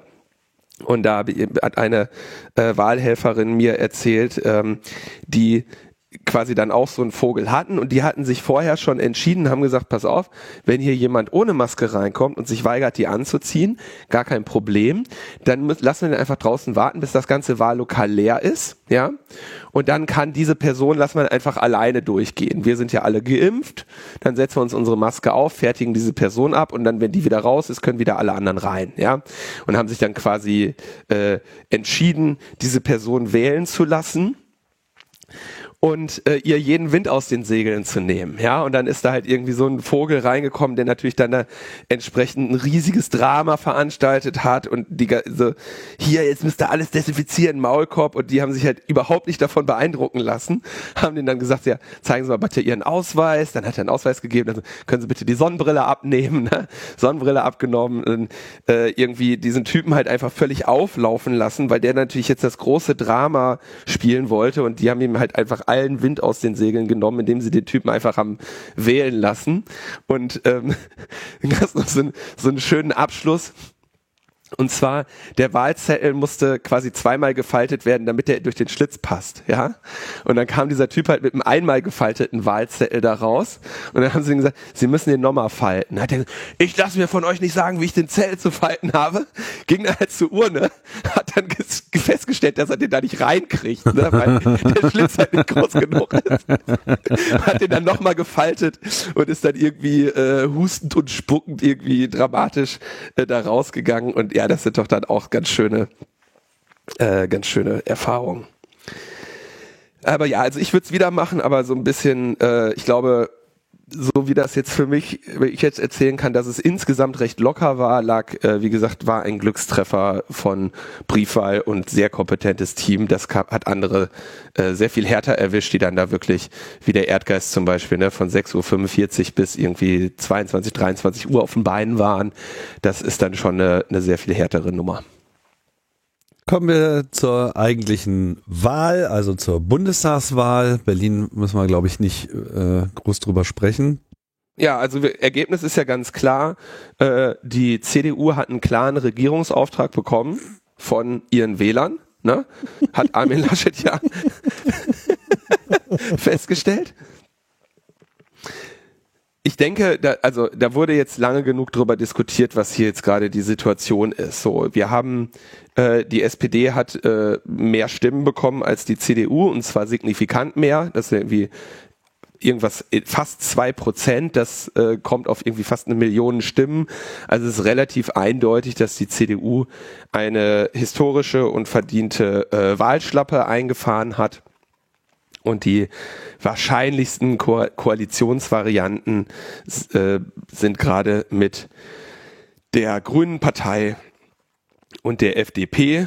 Ähm, sehr zu meiner Überraschung ist die Option einer Jamaika-Koalition, also schwarz, grün, gelb, ähm, noch nicht vom Tisch, was ich äh, durchaus ähm, ja, bedenklich finde, dass man über so etwas überhaupt noch nachdenken kann in dieser Rolle, aber das ist natürlich dann der FDP zu verdanken. Ähm, und ja, es so, wenn jetzt hier irgendwas mit Anstand gemacht wird, dann wird das im Zweifelsfall eine rot-grün-gelbe äh, Koalition äh, oder halt eine GroKo unter Söder. Ne? Das ist, ich meine, das wäre so die andere, die andere Alternative. Hm. Ähm, ich kann nur sagen, wenn also wenn die Grünen jetzt in dieser Situation äh, der CDU zur Regierung verhelfen, dann können sie einpacken. Dann können die einpacken. So, dann können die, da braucht man gar nicht weiter drüber zu reden. Ne? Dann war's das. Dann können die einpacken. Und äh, da bin ich jetzt mal äh, gespannt, wie sich, wie lange das dauern wird, bis sie das dann auch mal in aller Schärfe sagen. Die SPD äh, tritt ja, äh, die die FDP tritt ja jetzt hier mit äh, stolz geschwellter Brust auf und sind eigentlich der kleinste, der kleinste äh, Stimmchen in diesem drei, in dieser äh, Bande, aber äh, haben natürlich irgendwie immer sehr viel, sehr viel Selbstbewusstsein. Ich denke, ähm, für die netzpolitische Ausrichtung der nächsten vier Jahre ist es auf jeden Fall kein so schlechtes Zeichen, wenn die Grünen und die FDP äh, hier dann hoffentlich eine äh, Rolle spielen werden, weil natürlich die FDP größtenteils ähm, sehr gute netzpolitische Positionen hat und äh, die Grünen auch größtenteils sehr gute netzpolitische Positionen haben. Da gibt's immer mal äh, in der einen oder anderen äh, Sachfrage äh, vielleicht Abweichungen im Detail, aber grundsätzlich ist das, äh, haben die, sag ich mal, äh, sehr viel bessere Positionen als CDU äh, und SPD in den letzten Jahren äh, gemeinsam oder getrennt voneinander hinbekommen haben. Das heißt, netzpolitisch rein netzpolitisch sieht das gerade erstmal noch ganz positiv aus. Ja, wenn die FDP in, in den Traditionen zum Beispiel von jemand wie äh, Frau Leuthäuser-Schnarrenberger oder Gerhard Baum äh, weiterarbeiten möchte. Ja, also teile ich die deine Ansicht und äh, ich wäre auch sehr überrascht, wenn es äh, nicht zu einer Ampel kommt. Ich denke, alles andere, also ein, eine Koalition unter Teilnahme der CDU lässt sich einfach überhaupt nicht vertreten. Also man muss sich ja auch nur anschauen, in welche Auflösungserscheinung die CDU jetzt seit der Wahl auch schon übergegangen ist. Also die darf, also die hat jetzt, sagen wir mal, so das Glück, was die SPD auch schon mal hatte, dass sie sich mal so komplett neu erfinden darf. Und das äh, kann auch was Gutes haben, auch wenn ich ehrlich gesagt damit rechne, dass sie sich natürlich mittelfristig dann etwas rechter äh, positionieren werden, ganz klar. Ne? Also aus der Opposition heraus, da kann man dann mal wieder alles fordern. Ähm, das ist dann potenziell, glaube ich, auch eher ein Problem für die AfD. Ähm, auf dem linken Spektrum musste ja auch die Linke äh, extrem einstecken und ist ja. deshalb wieder in der, im Bundestag gelandet, weil es ihnen mit Ach und Krach gelungen ist, drei äh, Wahlbezirke zu gewinnen, direkt, wenn auch nicht unbedingt die drei, die eigentlich bisher immer als sicher galten in Berlin. Da waren es dann nur zwei und weil sie Leipzig noch gewonnen haben, hat es dann gereicht. Insofern ähm, hätten wir natürlich mit einer Ampel auch so eine klassische Mitte-Regierung, ähm, die sowohl eine rechte als auch eine linke Opposition hat, wenngleich eben die rechte Opposition natürlich sehr viel stärker äh, ist als die linke.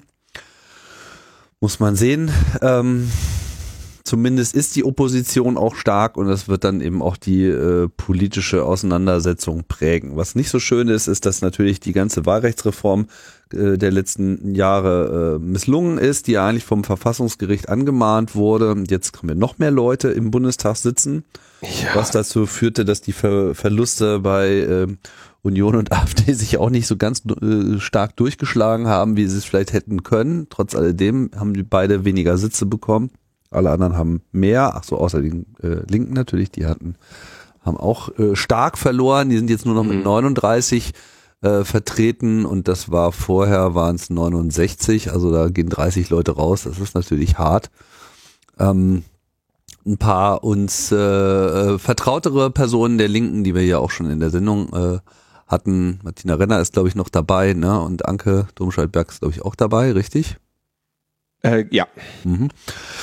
Insofern nochmal ganz gut. Und der südschleswige Schleswiger Wählerverband stellt auch eine, einen Sitz diesmal, interessanterweise. Mhm. Ja. ja, wir werden, also schauen wir uns mal an, wie das jetzt da äh, läuft mit den äh, mit den Koalitionsverhandlungen. Und ja, die Linke wird sich jetzt ähm, endlich äh, mal reformieren müssen. Immerhin ist ja jetzt äh, so ein bisschen klar, dass äh, Lafontaine und Wagenknecht äh, bereit sind, da jetzt mal das Ruder aus der Hand zu geben. Und äh, da denke ich, hoffe ich, dass die Partei sich da jetzt äh, endgültig mal äh, besinnt ja, und eben der, äh, der, der, der Teil der Partei, die wirklich politisch sind, ähm, sich dann eben auch durchsetzt und da vernünftig formieren kann. Wenn 30 Leute gehen, das ist natürlich, da macht er auch ähm, Anne Roth nochmal drauf aufmerksam, dann gehen ja nochmal, ne, von denen gehen ja auch nochmal die Mitarbeiter. Ne? Das heißt, das sind, äh, kannst du nochmal sagen, das sind äh, am Ende 90 äh, oder 120 gute Leute, je nachdem, wie viele Mitarbeiter dann jeweils da noch mit noch mitzählst, die eben auch die ganze Arbeit machen. Ne? Aber man muss natürlich auch sehen, die Zeit, wo die Linke noch aus ihrer alten, aus ihrem Volksparteistatus äh, im Osten zehren konnte, die sind jetzt weitgehend vorbei. Ja, also bis auf diese wenigen. Nee, im Osten ist das, äh, haben die schon noch äh, davon zehren können. Das war aber ungefähr das Einzige, von dem sie noch zehren konnten. Ne?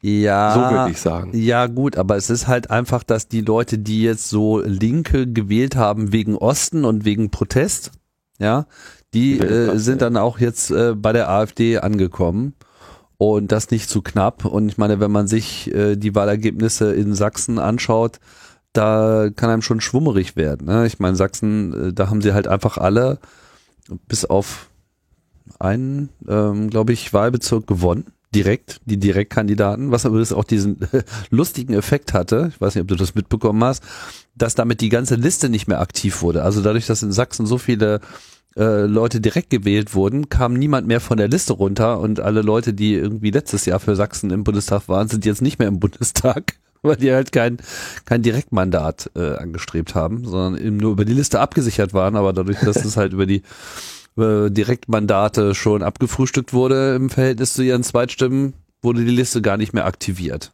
Also da sind dann mhm. auch so ein paar äh, rechtslastige äh, gleich wieder rausgefallen, aber es sind natürlich immer noch zu viele. Also wirklich wirr, äh, die erste Wahl übrigens in Deutschland, glaube ich, seit 49, wo keine Partei mehr als 30 Prozent bekommen hat. Also diese Zersiedlung und Fraktionisierung äh, ist stark. Es muss nicht unbedingt schlecht sein, aber zumindest ist so diese Zeit der Volksparteien ein bisschen vorbei. Ja, aber äh, komm, die Zeit der Volksparteien, das jetzt auch schon seit 20 Jahren, ja. Äh, die Volksparteien, die Volksparteien, die Volksparteien. Also das, lass uns das mal äh, vielleicht für einen späteren äh, Teil äh, übrig lassen. Ich finde, äh, die Wahl wird da jetzt genug auseinandergenommen, was da alles für eine Scheiße immer rein interpretiert wird. Ich kann schon nicht mehr hören, was dann der Wählerwille, der Wählerwille, ja, äh, Armin Laschet erzählt mir einen vom Wählerwillen, ja, der Wählerwille ist Armin Laschet, geh bitte. So, das ist relativ eindeutig der der Wählerwille. Ja, ne? darauf kann man sich einigen. Über alles andere, alles andere ist Theorie, ja. Äh, Spiel dauert 90 Minuten, Ball ist rund. So, aber äh, und am sonst, Ende gewinnt äh, Deutschland.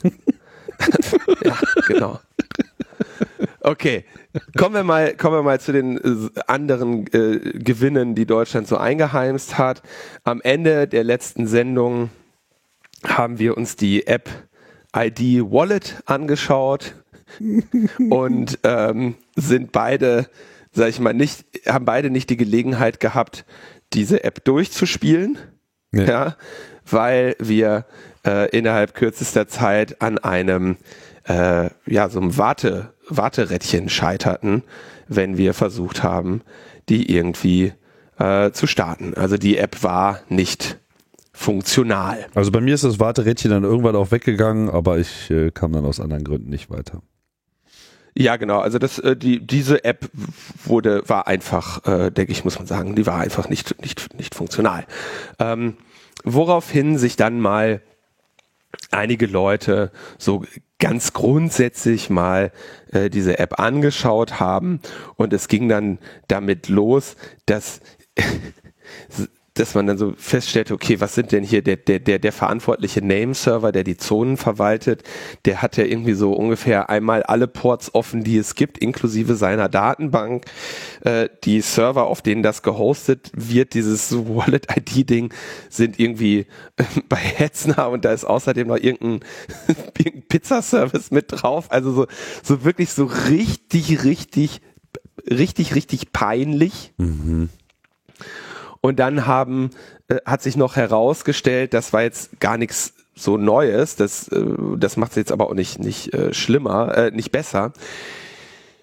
Was diese App ja machen soll, ist, dass du, dass du dich ähm, ausweist gegenüber einer anderen Stelle. Und jetzt muss man vielleicht einmal noch kurz daran erinnern, wir haben das ja. Also wir können uns ja äh, ausweisen. Wir haben ja die EID-Funktion und die schon seit sehr langer Zeit. Ja, inzwischen glaube ich, ist es bald so weit, dass das alle Menschen in Deutschland so einen neuen Personalausweis haben. Müsste also bald soweit sein, weil irgendwann laufen die alten ja ab. Das heißt, die, die Adaptionsrate, Adoptionsrate des neuen Perso müsste eigentlich schon sehr, sehr hoch sein in Deutschland. Und mit dem kann man elektronisch äh, signieren, mit dem kann man sich ausweisen und das sind funktionierende Verfahren, ja, die leider nie ähm, angenommen wurden, ja, oder die, die quasi keine Verbreitung gefunden haben. Und das scheint ja hier der Grund gewesen zu sein, dass man, ähm, dass man sich für diese andere App da entschieden hat, die, und das muss man einfach mal ganz klar sagen, von der existierenden EID oder äh, überhaupt E-Perso-Funktion ein ein aktives Downgrade ist. Ja, also wieder einmal, und ich möchte jetzt hier spezifisch Bezüge zu anderen Verfahren herstellen, wieder einmal wird ein etablierter Sicherheitsstandard quasi absichtlich geschwächt, um ein neues Verfahren zu etablieren. Ja, und die Frage ist, ob diese absichtliche Schwächung notwendig ist oder ähm, ob sie einfach aus Inkompetenz kommt. Ja, diejenigen, die sagen, diese Schwächung äh, wäre notwendig, gehen davon aus, dass die im Prinzip, ja, das ist ja die, dass sie quasi eine Unweigerlichkeit der Vereinfachung ist. Ja, also wir müssen das einfacher machen, sonst nutzt es ja keiner. Wir haben ja gesehen, diese sicheren Verfahren sind zu sicher. Das ist so ein bisschen quasi die Argumentation, äh, die man da hört. Ähm, dem würde ich entgegenhalten, wenn ich ein Projekt bauen möchte für die Zukunft, dann sollte ich zumindest natürlich den aktuellen Stand der Technik schon mal gewissenhaft umsetzen. Was war hier der Fall? Also die, die Schwachstelle, die diesem System innewohnt, ist, du kannst, also diejenige Person, die sich ausweist, ja, die weist sich ja dann quasi aus und übermittelt quasi von der Bundesdruckerei signierte Daten und sagt, ich bin diese, äh, ich bin oder dies ist ein gültiger Personalausweis, ja, mit folgenden Daten. Jetzt ist aber die Frage, wem gegenüber weißt du dich denn aus? Und da gibt es verschiedene Spielmodi in diesem Protokoll, was die verwenden. Und der eine Modus ist folgender. Du scannst einen QR-Code und in diesem QR-Code steht drin, wem gegenüber du dich ausweist und an welchen Endpunkt im Internet diese Daten geschickt werden sollen. Das steht im QR-Code. Was da aber hm, steht im QR-Code, ja. Hm. Was da aber nicht drin steht, ist irgendein Beweis dafür, dass die dass die Instanz, der gegenüber du dich jetzt ausweist, auch wirklich diejenige ist, die du möchtest, weil oh, der Endpunkt, den kann ich ja frei bestimmen. Also mit anderen Worten, du kannst dir einen QR-Code machen, in dem drin steht, du bist ähm, Helge Braun, ja, oder du bist äh, David Hasselhoff. Oder der Verfassungsschutz. Und, äh, oder oder äh, das Hotel, in dem die Leute einchecken mhm. und gibst als Endpunkt, wo die Daten hingeschickt werden sollen, an äh, linusneumann.de slash Datensammlung. Mhm und dann alles, was dort ankommt, schickst du dann aber zeitgleich einfach an den richtigen Endpunkt. Ja, also der Angriff in Anführungszeichen wäre, du überklebst äh, irgendwo die äh, die QR-Codes. Ja. Jetzt kann man natürlich argumentieren und so würde ich auch argumentieren, ein solcher Angriff ist ähm, nicht es ist nicht davon auszugehen, dass ein solcher Angriff in großer Menge stattfindet. Ja, ähm, der, der überwiegende, äh, der, im, im überwiegenden Mehrheit der Fälle wird das einfach nicht passieren. Ja, also du müsstest, klar, du kannst jetzt irgendwie äh, den den, den, den QR-Code in irgendein Hotel oder sowas überkleben, ja, und vielleicht fällt es auch keinem auf und dann hast du eine Schwachstelle demonstriert, aber das Verfahren wird jetzt daran nicht sterben, ja. Trotzdem baut man natürlich kein Verfahren, das eine offenkundige konzeptionelle Schwäche hat, die bekannt ist. Da gibt's ja auf GitHub schon Monate oder Jahre alte Diskussionen zu, die sagen, hier, dieses Protokoll hat folgenden Angriffsvektor und dem muss man begegnen. Und da sagen dann die, die Entwickler quasi so, ja, äh, stimmt, aber äh, den betrachten wir als nicht relevant. Und so baust du natürlich nicht ein System, wo du sagst, das wird jetzt irgendwie in das, das, das soll jetzt die äh, Zukunft äh, für die Bundesrepublik Deutschland sein. Ja. Und tja, ich meine, äh, es ist einfach nur peinlich. Ne? Dann, dass diese App nicht funktioniert hat, lag ja daran, dass sie also sie haben dann gesagt, dass sie, das ist eigentlich ganz lustig, dass sie unter der ähm, unter der Last des des hohen Interesses ähm, zusammengebrochen wäre. ja. Und äh, ja, das kann man äh, so sagen. Ne? Jetzt ist halt die, also wenn dein System zusammenbricht unter dem, äh, unter dem äh, Interesse, dann gibt's zwei Möglichkeiten. Das Interesse ist wirklich richtig groß oder deine Ressourcen sind einfach total lächerlich klein. Ähm, Henrik Plötz ähm, hat dazu äh, getwittert, und das finde ich auch sehr schön, also ID-Wallet nochmal zum Mitschreiben, dass ich das richtig verstanden habe.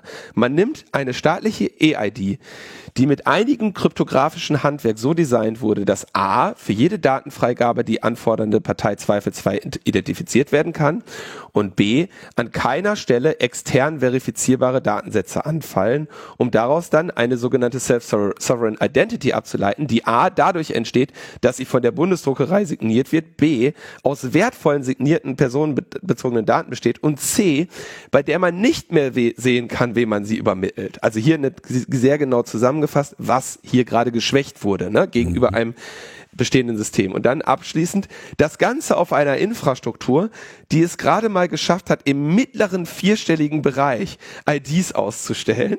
Insgesamt, nicht pro Sekunde, bevor sie zusammenbrach. that's an hell of, that's a hell of an act, the agent says. What oh. do you call it? The Blockchain. Ja, den Blockchain-Schneiderer-Ding lassen wir jetzt mal direkt noch außen vor. Ähm, aber so, und dann gehen die hin und, und, und, und, und sagen dann auch noch äh, und, und beschwichtigen dann auch noch und fühlen sich irgendwie cool, dass, dass ihr System da äh, irgendwie geil wäre. Ne? Der Server, auf dem das lief, äh, hat irgendwie FTP, SSH, SMTP, HTTP, POP3, IMAP, Was? RSH, HTTPS, SMTPS, Submission, Nein. allen möglichen Shit an Ports offen, MySQL und Postgres Nein. nach außen freigegeben. Ja? Nein. Das ist einfach der Server von digitalenabling.eu. Oh. So. Digital Enabling. Ich habe schon geahnt, als ich den Namen gelesen habe. So und und und und und es ist halt einfach nur ein, eine absolute eine absolute Peinlichkeit. Es ist die also so etwas zu launchen, ja? Und dann müssen sie nicht mal einen Tag platt, ein Tag platt kann der ja passieren, ja? Äh, herrje, ne? sondern die sind jetzt auf Wochen offline und, und müssen quasi sagen, okay, dieses Ding ist komplett gefailt. Stimmt. Mhm. Und wir werden jetzt noch mal ein paar Monate investieren. Die haben die App sogar aus dem App Store wieder rausgezogen. Ja, das heißt, die haben, du, du kannst sie gar nicht mehr kriegen.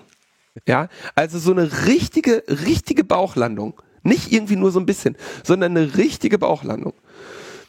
Und dann gibt es, ähm, gab es jetzt irgendwie, ist glaube ich auch so ein bisschen blöd gescheduled gewesen, gab es irgendwie am äh, 2. Oktober, wenn ich das richtig erinnere, oder war das am, nee, am 1., äh, am, am Freitag, noch so von der vom BSI BSI irgendwie so eine Veranstaltung zu Self-Sovereign Identities.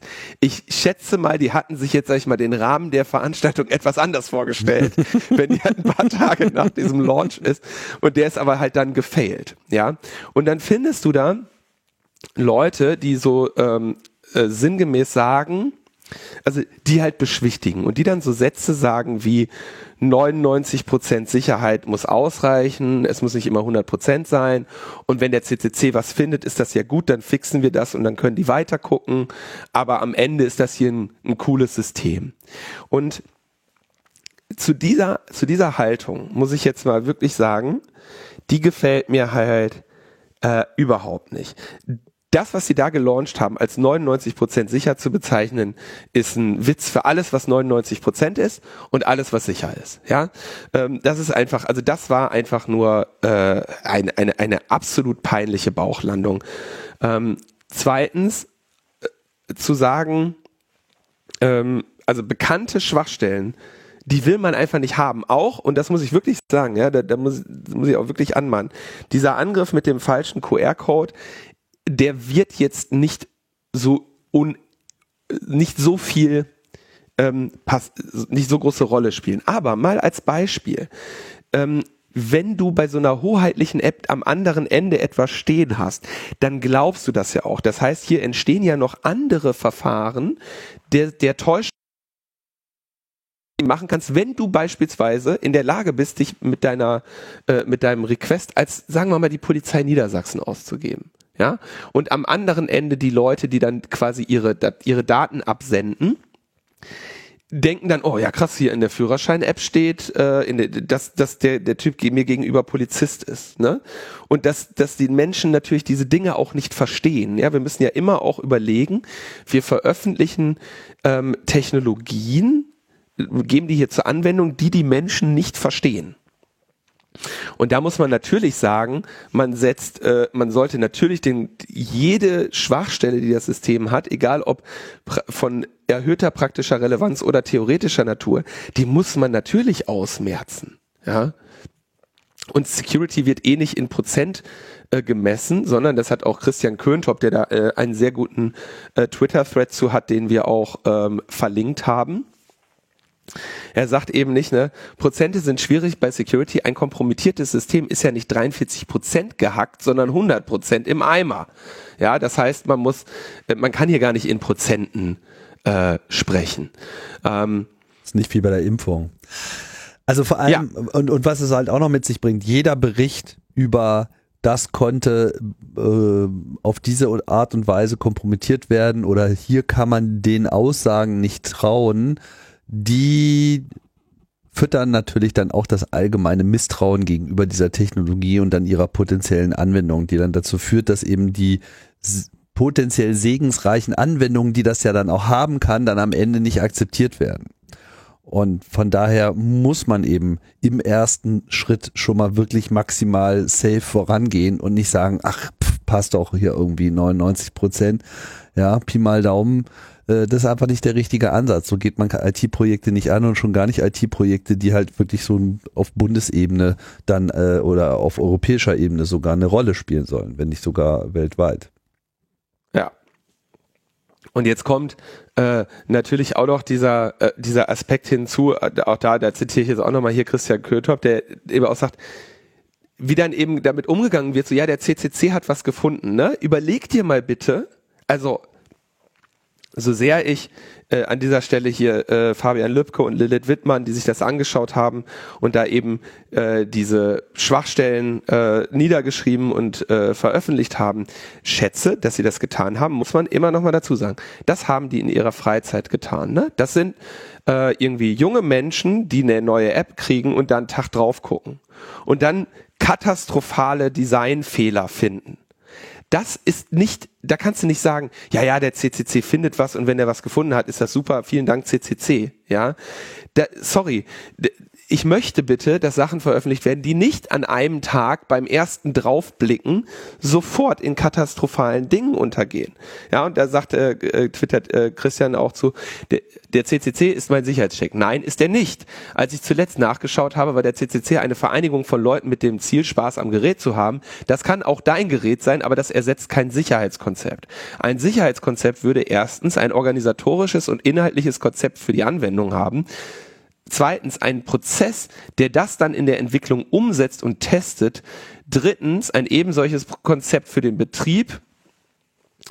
Ähm, dann ein Prozess, der das dann wiederum umsetzt und ganz wichtig, ein Plan, der umgesetzt wird, wenn dann doch etwas schief geht. Das ist so selbstverständlich, dass es uns zu einem nächsten Punkt bringt. Da kommt dann auch noch drauf, den lasse ich jetzt mal kurz weg aus, aufgrund der Breite. Ähm, du willst, weißt du, wenn da jemand hingeht und sagt, das wird jetzt hier die, das wird die Identitätsverwaltung der Bundesrepublik Deutschland mit, mit der Bundesdruckerei an Bord und hasse alles nicht gesehen, ne? Jetzt wird's endlich digital, Tim. Jetzt, jetzt bricht hier die, die, die, die, der Digitalismus aus, ja? Ähm, und dann ist das auf irgendeiner Hetznerbüchs von irgendwelchen, von irgendwelchen Amateuren gehostet, die noch nicht mal ihre, ihre, ihre Datenbanken nur lokal laufen lassen. Reports nicht dicht So. Und dann kommen Leute, die ja auch, die ja, die ja tatsächlich auch beruflich andere Dinge machen, ja, und sagen, ach, das ist ja interessant. Komm, ich guck mal kurz drauf. Ach, das kann Vor dem ersten sein. Kaffee so morgens. Äh, kann doch nicht sein. Ja, der erste Kaffee schon irgendwie schmeckt nicht mehr, weil du wieder irgend so einen Mist da findest, ne? So. Das kann doch nicht der Anspruch sein. So, das, das ist doch wirklich wirklich ist es doch nur zum Heulen. Und jetzt komme ich mal ein bisschen auf diese, auf die Metaebene. Und ich glaube, dass hier etwas ganz anderes zugrunde liegt, warum diese Sachen immer kaputt gehen. Und der Gedanke dazu ist mir so ein bisschen gekommen, als ich hier am Wochenende nochmal vom äh, Deutschlandfunk Computer und Kommunikation zu D-Mail befragt wurde. Ja, und da habe ich dann noch mal so ein bisschen drüber nachgedacht. So, was ist eigentlich? Also bei der D-Mail, es ging ja damals ähm, um E-Government und E-Justice. Ja, das also, die wollten quasi, Government ist dann so alles, was Verwaltung ist und Justice ist eben alles, was Justiz ist. Und die haben gesagt, wir möchten quasi die Prozesse der Justiz und die Prozesse der Verwaltung gerne digitalisieren. Na, damit man nicht immer, was weiß ich, den Hartz-IV-Antrag und was weiß ich alles mit Brief schicken möchte, möchten wir jetzt eine D-Mail haben. So, das war, das war quasi die Zielsetzung der D-Mail. Und also quasi die Prozesse von Verwaltung und Justiz digitalisieren. Und die Idee, die denen gekommen ist, war zu sagen, geil, wir machen einfach ein E-Mail-System.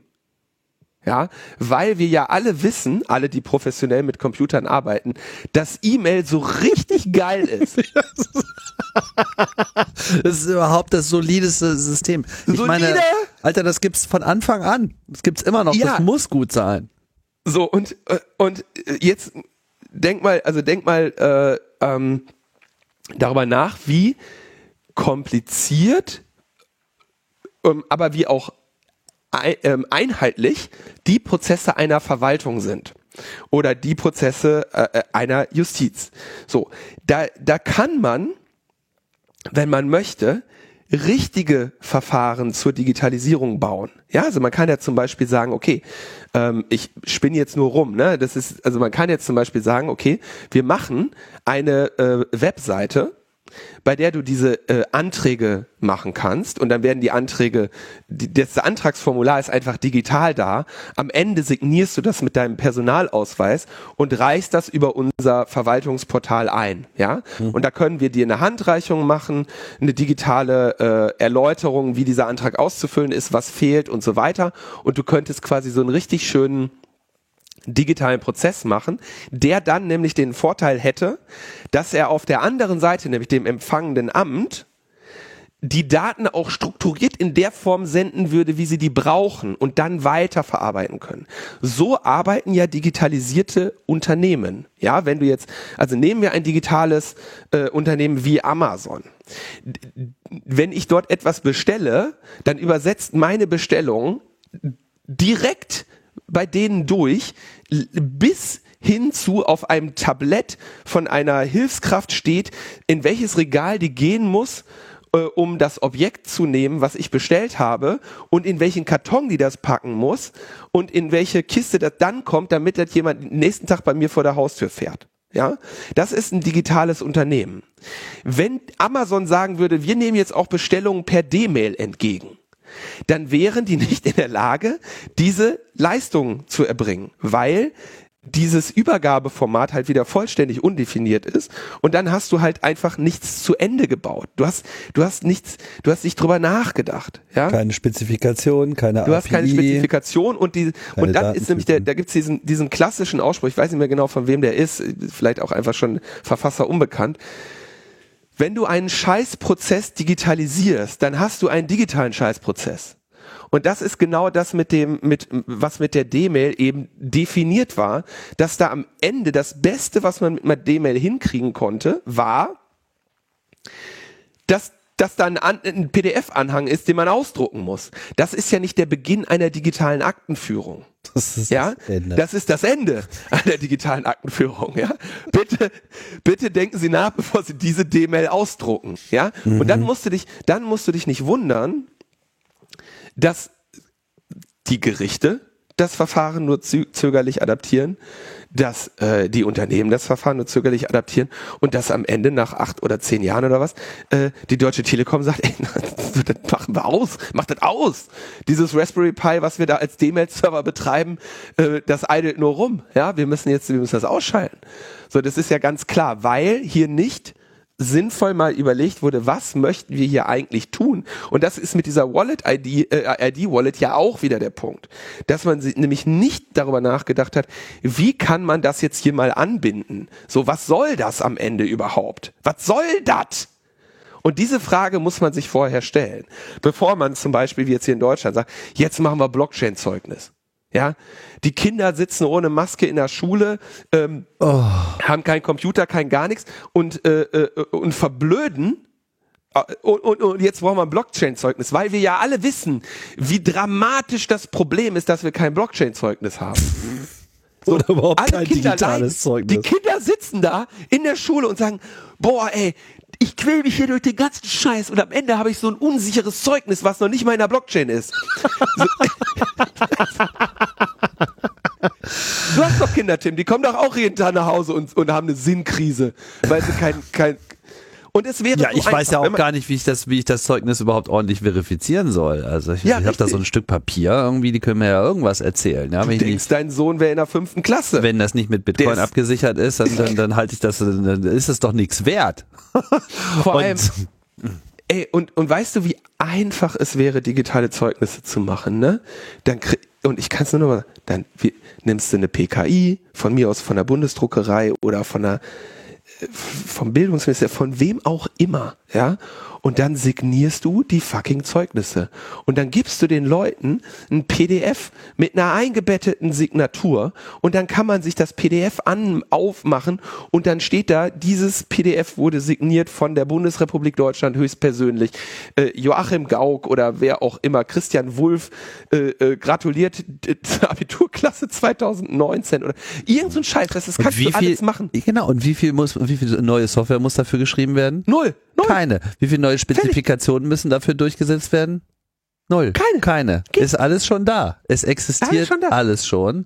Stattdessen wird jetzt wieder irgendeine so Start-up-Bude, die irgendwie ihn lang genug in den Kopf reingeredet hat, dass jetzt um irgendwie die Blockchain, ja, ist das Initiative äh, der Bundesrepublik Deutschland muss ja jetzt auch Früchte tragen und ist ja viel geiler, wenn das, wenn das Zeug in der Blockchain steht. Und dann kann ich halt einfach nur sagen, was wir immer sagen, wenn es um das Thema Blockchain geht. Warum? Weswegen, weshalb, wozu? Es ist vollkommen unklar, warum muss, wozu braucht es eine Blockchain? Was wird durch eine Blockchain ermöglicht? Nichts. Ich meine, du, man muss dazu sagen, Leute, Leute, die Datenbanken so gut verstanden haben, dass sie auf einem Server Postgres und MySQL nach draußen freigeben, ja. Für die Beide Leute gibt es vielleicht einen Vorteil von der Blockchain, ja, weil nur kurz, wir hatten in der letzten Sendung ja darüber gesprochen, dass es diese eine App gab, die direkt äh, auf die MySQL-Datenbank zugegriffen hat, wo der, ne, da, also das macht man nicht. Die Datenbank hat lokal zu laufen. Aber okay, lass es. Ich möchte noch kurz hier zum, zum Stand der Digitalisierung ein, ein, ein kleines Beispiel geben, warum ich eben sage, so sinnvoll wäre, sich zu überlegen, was haben wir überhaupt für Prozesse, ja, und wie möchten wir die abbilden? Und jetzt zum Beispiel so, so ein Antragswesen, da würde ich tatsächlich sagen, äh, das würde ich wirklich mit einem Webportal machen, was, äh, wo du am Ende quasi deine Willensbekundung mit der EID signierst und fertig. Ne? Da, da, da hast du so richtig krass digitalen Shit. So. Und dann können Leute, die haben dann die gesamten Daten direkt digital vorliegen und können damit arbeiten. Dann kannst du wirklich so ein digitales ähm, Kommunikationswesen bauen, aber das geht halt immer, oder also sauber äh, definierte Prozesse bedeuten eben, dass du auch genau weißt, was du am Ende willst. Ja, und ähm, jetzt habe ich hier von einem Kumpel ein Beispiel bekommen. Ähm, der hat, ähm, äh, also der hatte ähm, ein Gerichtsverfahren und ähm, äh, hat äh, in, in dem Rahmen dieses Gerichtsverfahrens wurde Akteneinsicht verlangt. Ja? Und ähm, dieser Prozess, den es da gibt, der nennt sich dann E-Hilfsakte. Also ganz klassisch, ne, wenn du äh, wenn du irgendwie im Rahmen eines äh, eines solchen Verfahrens bist, äh, dann darf dein Anwalt oder deine Anwältin ja Akteneinsicht verlangen. Dann gibt's quasi alles, was da irgendwie so an Beweisen und Aussagen und und Beschuldigungen oder was auch immer zusammenformuliert wurde, ist ja dann quasi eine Akte. So, und äh, früher war das dann so, dann bist halt da hingegangen, hast dir die Akte geben lassen, hast die einmal über den Kopierer gescheucht, ja, und äh, dann warst du fertig. So, heute wird das digital gemacht. Und hier liegt jetzt dieser Akteneinsicht eine, äh, eine, äh, eine Kommunikation bei, die sehr äh, interessant ist. Ich lese das mal vor. Mhm. Hinweis zur Akteneinsicht. Ihnen wird Akteneinsicht auf elektronischem Weg in die sogenannte E-Hilfsakte gewährt. Neu angelegte E-Hilfsakten werden seit dem 1.2.2020 nicht mehr in der Form ein Bandakte gleich ein PDF-Dokument erstellt, sondern in der Form ein Dokument gleich ein PDF-Dokument. So, das bedeutet, Früher, vor dem 1.2.2020, hast du ein PDF bekommen, da war einfach chronologisch die gesamte Akte drin. Dann hast du genommen, hast auf Drucken gedrückt, ne? Und dann hattest du quasi die Akte von vorne nach hinten, wahrscheinlich einmal durch einen Einzugsscanner gescannt und hattest quasi die chronologisch vorliegen. Jetzt bekommst du Einzel-PDFs. Und so eine Akte kann natürlich aus 20, 30, 200, äh, 500 Einzeldokumenten bestehen, die du jetzt in diesem Fall einzeln bekommst. Und das stellt natürlich die Anwältinnen und Anwälte vor ein Problem, weil sie jetzt potenziell diese ganzen Dateien einzeln drucken müssen. Ja? Und natürlich auch nicht unbedingt sichergestellt ist, dass sie die dann chronologisch haben, wie es bei der Akte eben der Fall wäre. Und das ist natürlich ein Problem, wenn du sagst, hier sind die 200 Dokumente, du weißt aber nicht in welcher, du musst jetzt erstmal Zeitaufwand bringen, um die äh, zu sortieren. Ne, dann ist das für dich ein Problem. Deswegen ist diesem Hinweis zur Akteneinsicht folgender Text hinzugefügt. Vorsorglich wird mitgeteilt, dass ein Anspruch auf Übermittlung der E-Hilfsakte in besonderer Form nicht besteht, solange die gewährte Form zur effektiven Verteidigung ausreichend ist. Siehe Bundestagsdrucksache 189416 Seite 57. Eine Beeinträchtigung der effektiven Verteidigung droht schon deshalb nicht, weil sie die Einzel-PDF-Dokumente mittels eines frei verfügbaren PDF-Konverters jederzeit zu einer Gesamtdatei zusammenführen können. Also hier gibt es quasi eine vorsorgliche äh, Mitteilung, dass du nicht von dieser Staatsanwaltschaft verlangen kannst, dass sie dir ein PDF schicken, weil du kannst ja diese Einzel-PDFs ähm, mit wieder zu einem einen großen zusammenfügen. Und jetzt kommt's. Mhm. Folgende PDF-Konverter sind unter anderem frei verfügbar. http smallpdf.com, tools.pdf24.org, combinepdf.com-de, ilovepdf.com-de und pdfzusammenfuegen.com. So. Alter, was bitte geht ab? Oh nein. Und dann sagt jetzt die, die Staatsanwaltschaft sagt jetzt quasi den ähm, den Anwältinnen, lad doch mal deine geheimen Akten auf irgendeinem so Hoshi-Server hoch. Genau. Alter Falter.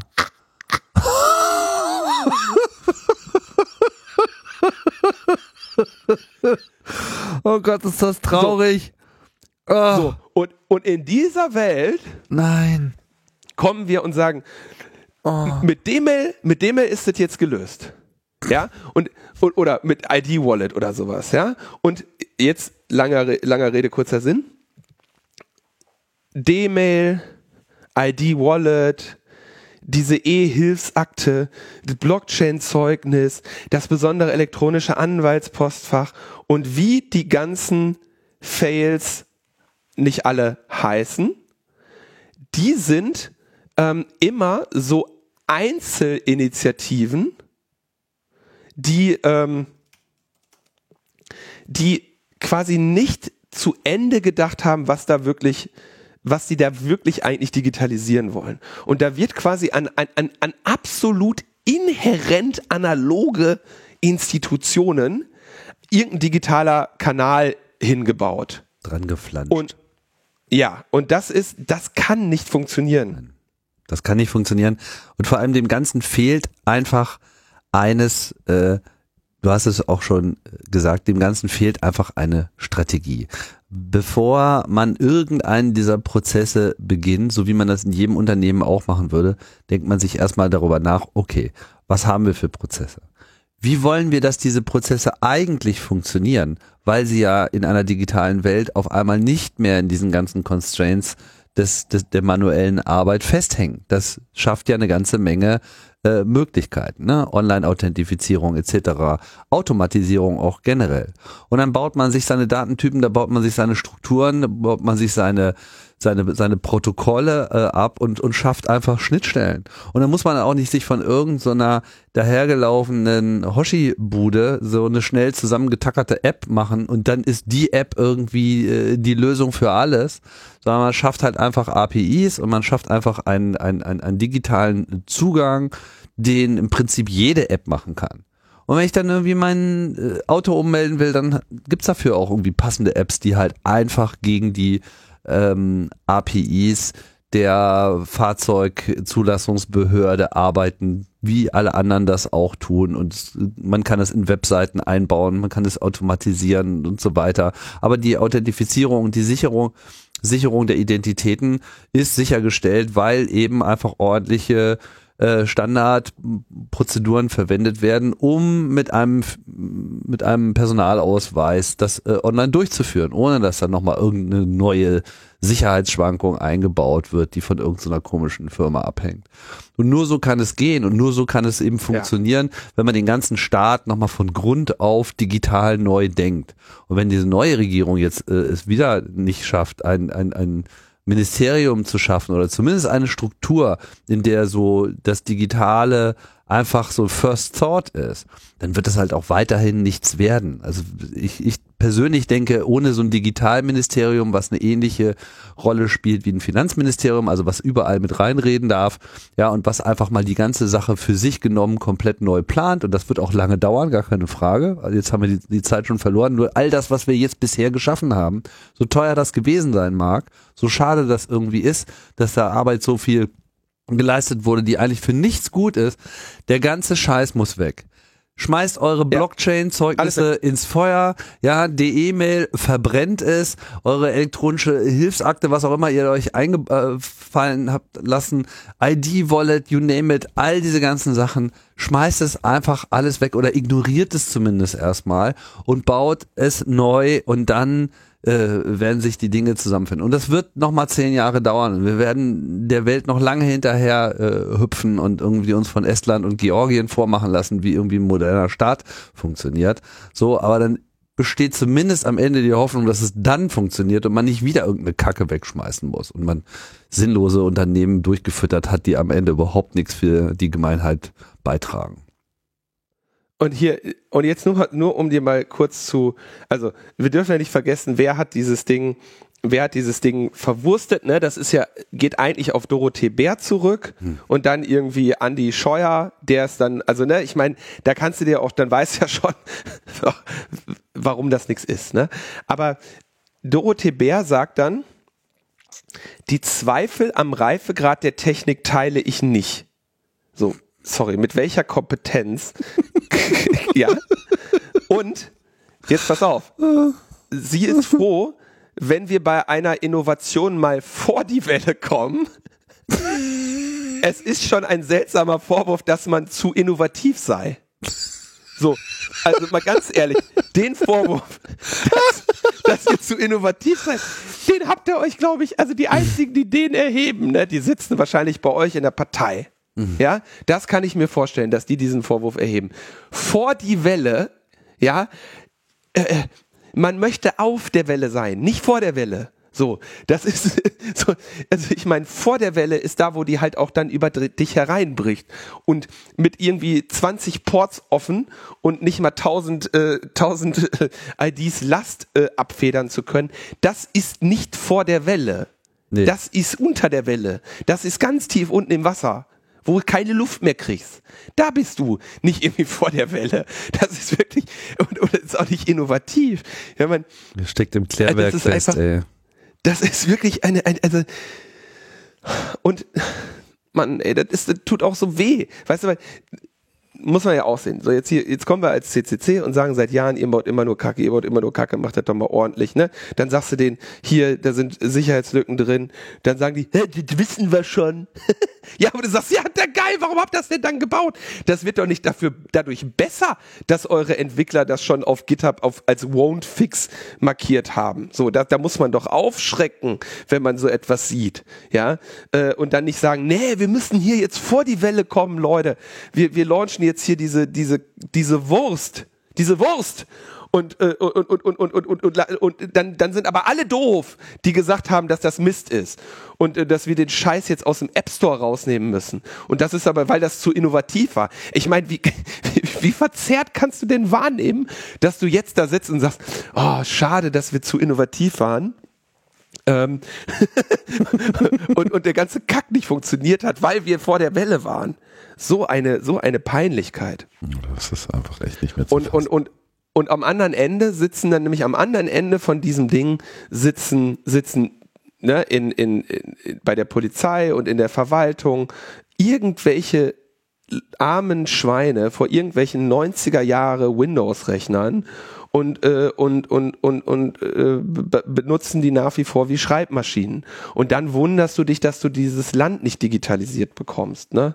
Das ist wirklich, und das wird halt nicht funktionieren durch irgendeine D-Mail oder irgendeine ID-Wallet oder was du nicht alles für einen äh, Scheiß da äh, bauen kannst. Ja? Zumal also ich meine, man darf auch nicht unterschätzen, was dieser ID-Wallet-Kram bedeutet, wenn du da irgendwie äh, QR-Codes scannen oder zeigen sollst. Äh, wir haben es in der letzten Sendung nur kurz angemerkt, aber in Anwesenheit einer Polizistin entsperrt man nicht sein Telefon. So. Du weißt ja, dass sie das haben wollen. Mhm. So.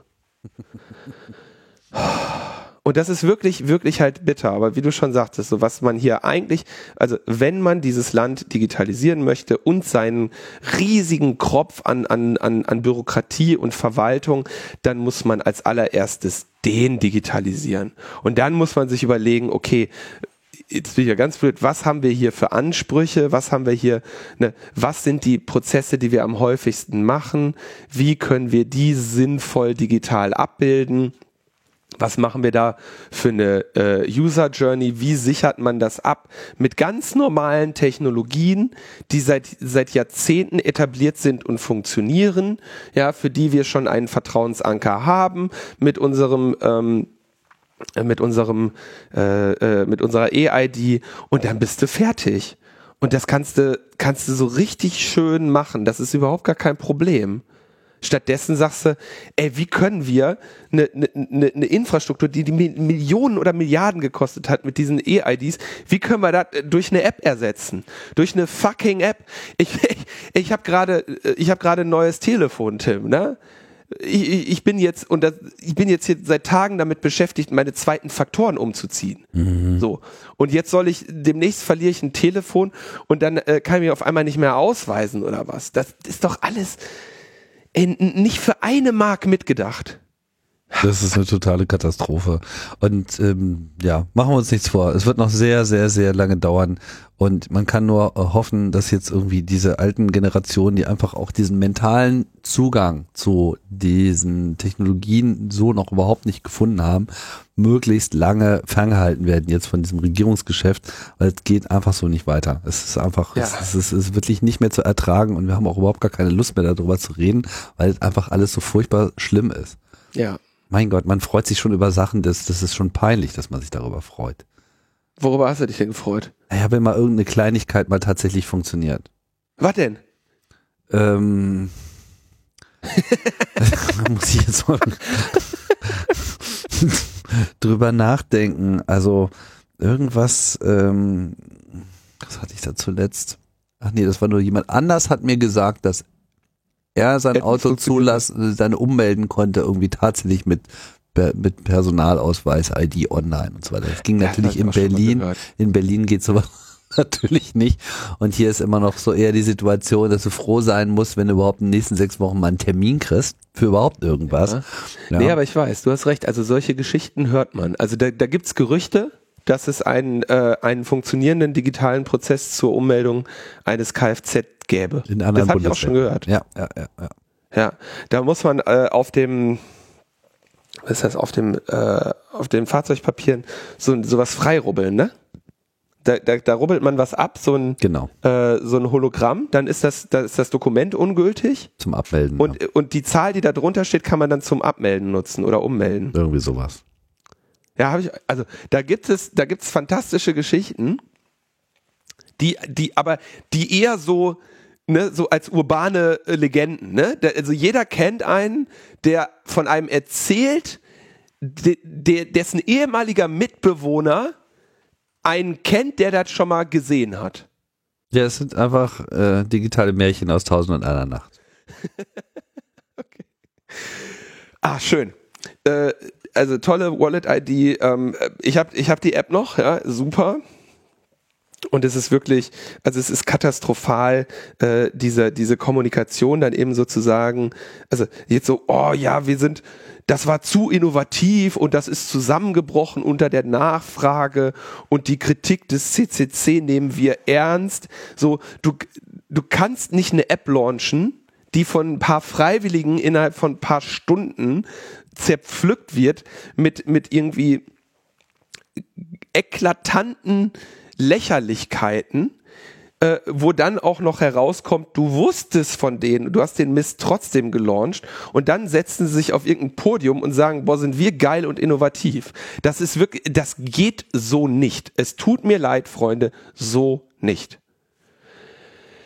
Äh, was übrigens auch nicht geht, ist ähm, Frontex. Wir haben, wir haben ja hier schon ähm, ein paar Mal davon berichtet, dass ja Frag den Staat ähm, Anfragen an, ähm, an Frontex gestellt hat und äh, Frontex dann tatsächlich gesagt hat, okay, das kostet jetzt Geld, was ihr hier von uns wolltet. Und ähm, äh, die haben dann, also Frontex hat 10.520 Euro äh, gefordert von Frag den Staat. Und ähm, jetzt wurde dann von Seiten des Europäischen Parlamentes gesagt, ähm, das solle diese Geldforderung fallen lassen. Also Frontex soll das nicht tun, ja. Ähm, und da, da haben also äh, quasi das, das Parlament selber hat gesagt, so macht das nicht. Mhm. Und ähm, zwar hat das Parlament das äh, offiziell gefordert, einmal im, wo ist es? Im April und im Juni. Genau, im April und im Juni. Und wir hatten auch darüber berichtet, dass sie ursprünglich nämlich äh, 23.700 Euro haben wollten. Dann haben die dagegen geklagt und dann hat das äh, Europäische Gericht gesagt, okay, ihr müsst die Forderung auf mehr als die Hälfte reduzieren. Also nämlich äh, die 23.700 sind überzogen und ungerechtfertigt. Und haben sie die eben runtergekürzt auf äh, 10.520,76 Euro. Dann hat das Europäische Parlament gesagt, mehrmals lasst es sein. Ja, lasst die einfach in Ruhe, weil ähm, ihr ähm, habt quasi einen Chilling-Effekt hier gegen diese äh, äh, gegen diese äh, Initiative von Bürgerinnen und Bürgern, die ja einfach nur etwas von euch gefragt haben. Ja, Frontex so, ja genau, darum ging es ja auch. genau. So 87.000 Bürgerinnen äh, und über 40 Menschen- und Bürgerrechtsorganisationen haben Frontex aufgefordert, diese Einschüchterungsversuche einzustellen. Frontex ignoriert das aber und ähm, jetzt hat sie tatsächlich äh, die letzte Mahnung gesendet und dann haben sie, so ist das ja nun mal, ne, also dieses Gerichtsurteil kannst, du kannst das ja vollstrecken lassen, ja, und ähm, die haben also jetzt gesagt, sie wollen diese 10.520,76 Euro haben. So natürlich sagen, Frontex ist eine Agentur, die hat ja Milliarden, ne, das heißt, die haben natürlich überhaupt nicht dieses Geld, also die, die brauchen dieses Geld nicht. Und die, das sind ja auch virtuelle Kosten für die, aber die fordern es natürlich ein, um fragt den Staat, die eben nicht Milliarden haben, sondern mit Tausenden oder Hunderttausenden Euro im Jahr arbeiten müssen. Ähm, äh, äh, Tausenden oder Hunderttausend Euro im Jahr arbeiten müssen, um denen halt äh, zu schaden. Ähm, da wird man also jetzt heute noch im Laufe des Tages äh, sehen können, weil Frag den Staat hat sich dann entschieden, hat gesagt, na, so eine unpersönliche Überweisung wäre ja schade. Also äh, fahren wir mal mit, der, mit dem Bargeld dahin und bringen das in Brüssel im Büro vorbei. Und äh, das kann man eben auf dem Twitter-Account verfolgen, wie dann Frag den Staat ja, diese, diese Strafe an äh, Frontex auszahlt. Gibt schon Bilder von Arne mit, mit dem Bargeld und äh, einem Köfferchen haben sie sich da zusammen fotografiert. Ich glaube, das ist Luisa und Arne sitzen da mit, mit einem Geldkoffer, den sie jetzt an Frontex übergeben. Ähm, Hashtag we pay Frontex a visit. Ja, also ist, äh, äh, ich meine, natürlich ist das auch bitter, ja, aber okay, so mal verlierst du auch ein Gerichtsverfahren. Und natürlich ist das auch wieder eine Möglichkeit, äh, äh, oder ein, ein Anlass daran zu erinnern, dass Frag den Staat sehr gerne mit Spenden unterstützt werden kann. Und ja, mal verlierst du auch ein Gerichtsverfahren insgesamt und darf man aber nicht vergessen, dass jetzt sehr viele Gerichtsverfahren gewinnen und hier eine Forderung äh, von 23 auf 10 runterzukürzen, ist ja auch schon mal ein Erfolg. Ja. Henriette Litter twittert dazu, du weißt, dass du bei einer einzigartigen NGO arbeitest, wenn du bei der Bank um 10.000 Euro in möglichst kleinen Scheinen fragst.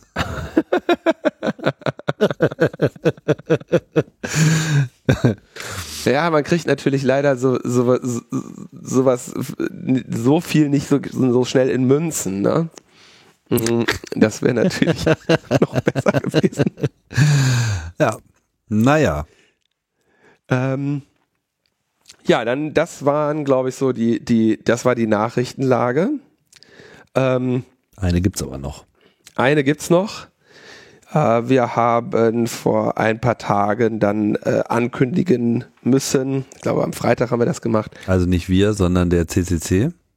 Ja, genau, der, genau, der CCC, also in dem Fall wir, der CCC, ähm, dass es dieses Jahr keinen Kongress in Leipzig geben wird.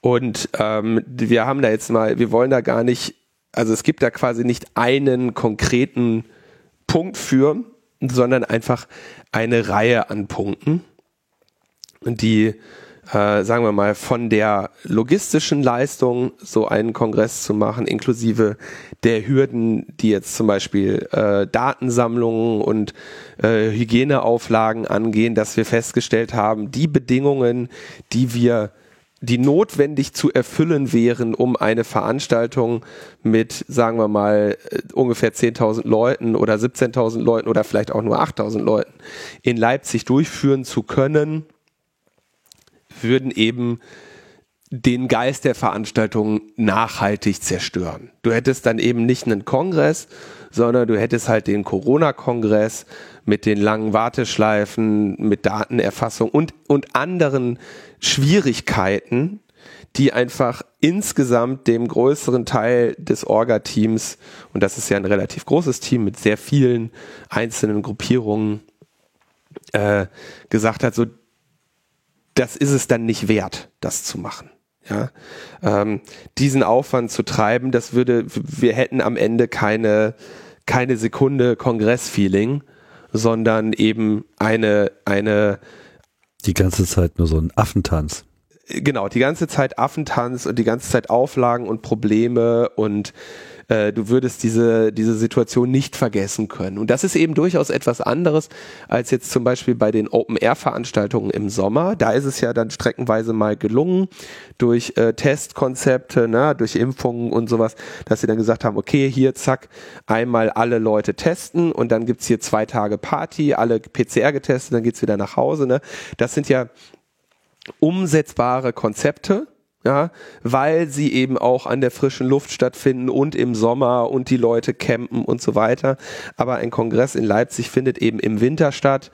Ähm, da müssen die Menschen das Gelände auch äh, täglich wieder verlassen und durch die Stadt reisen und wie gesagt, es geht dann am Ende für jedes einzelne, für jede einzelne Anforderung hätte man eine Lösung finden können, aber im Gesamtgefüge sind es dann einfach zu viele, als dass es, als dass du sagen könntest, unter diesen Bedingungen können wir einen Kongress machen. Und deswegen wird es also kein Präsenzevent in Leipzig geben. Dieses Jahr. Es wurde aber schon auch äh, vor einigen Monaten angekündigt, dass die Gruppe äh, Remote Event natürlich äh, motiviert ist, ähm, ein Angebot zu machen. Und äh, in welcher Form dieses gemacht wird und äh, ne, was, was da vielleicht sich noch realisieren lässt, das wird, denke ich mal, in den nächsten Wochen dann gemeinsam erarbeitet, aber äh, nach Leipzig fahren äh, wird, wird nicht stattfinden. Ich meine, du hast es jetzt vor allem und auch nachvollziehbarerweise vor allem aus der Perspektive der Orga geschildert. Ne? Ich meine, der, der Kongress ist extrem auf alle Freiwilligen äh, angewiesen und selbst äh, wenn man jetzt mal diese Aspekte einer inneren Kernorga, ja, also Leute, die sich, die auch alle freiwillig sind, aber die das äh, sehr viel früher annehmen, sehr viel mehr im Vorfeld arbeiten, auch die Durchführung des Kongresses selbst hängt ja dann auch sehr von den Engeln ab, von Leuten, die sich äh, freiwillig melden. Und auch da kann man überhaupt nicht sagen, wie viele Leute sich überhaupt noch für so ein Event entscheiden würden. Genauso kann man, glaube ich, auch derzeit überhaupt nicht sagen, wie viele Leute überhaupt die Bereitschaft hätten, jetzt ein Indoor-Event Ende Dezember durchzuführen. Zumal ja auch die Corona-Lage zu dem Zeitpunkt auch so recht nicht äh, vorhersehbar ist. Also es ist wirklich eine Vielzahl von aus meiner Sicht sehr nachvollziehbaren Gründen, die es einfach vollkommen unmöglich machen und wir hoffen alle, dass das Problem nächstes Jahr dann weg ist, aber jetzt kommt es einfach noch zu früh.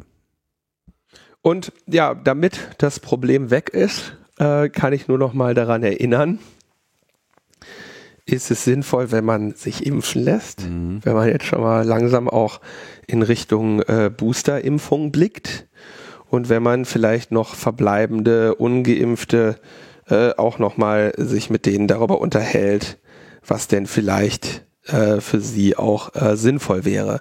Ähm, ich habe mich jetzt in letzter Zeit, also weil ich in der letzten Sendung ja schon ein bisschen, oder war das die vorletzte, mal meinen Unmut mit den Impfverweigerern äh, zum Ausdruck gebracht habe, äh, noch einige Gespräche geführt. Einige Hörerinnen haben sich dann auch per Mail gemeldet und ein bisschen diskutiert. Äh, die Sache ist halt so, bei aller Liebe, es gibt äußerst, äußerst wenige Gründe, sich nicht zu impfen. Und ähm, also es gibt bei viele Gründe, aber keine guten. Ja, genau, äußerst wenige äh, ne, respektable Gründe, sich nicht zu impfen. Und wer die Menschen, die halt über Risiken argumentieren, denen muss man eben auch leider sagen, so dann, dann schau dir das Risiko einer Infektion an. Und äh, selbst wenn, also ich persönlich fand es, für mich war dieser Moment der Impfung was, was ich so einer der schönsten und wichtigsten meines Lebens in den letzten Jahren, ja. ja. Und dann zu sehen, dass es irgendwelche Menschen gibt, die, die dieses, die das schmähen und irgendwie, sag ich mal, in ihrer individuellen Risikoabwägung tatsächlich denken, dass sie ein Risikovermeidungsverhalten zeigen würden, wenn sie sich nicht impfen lassen.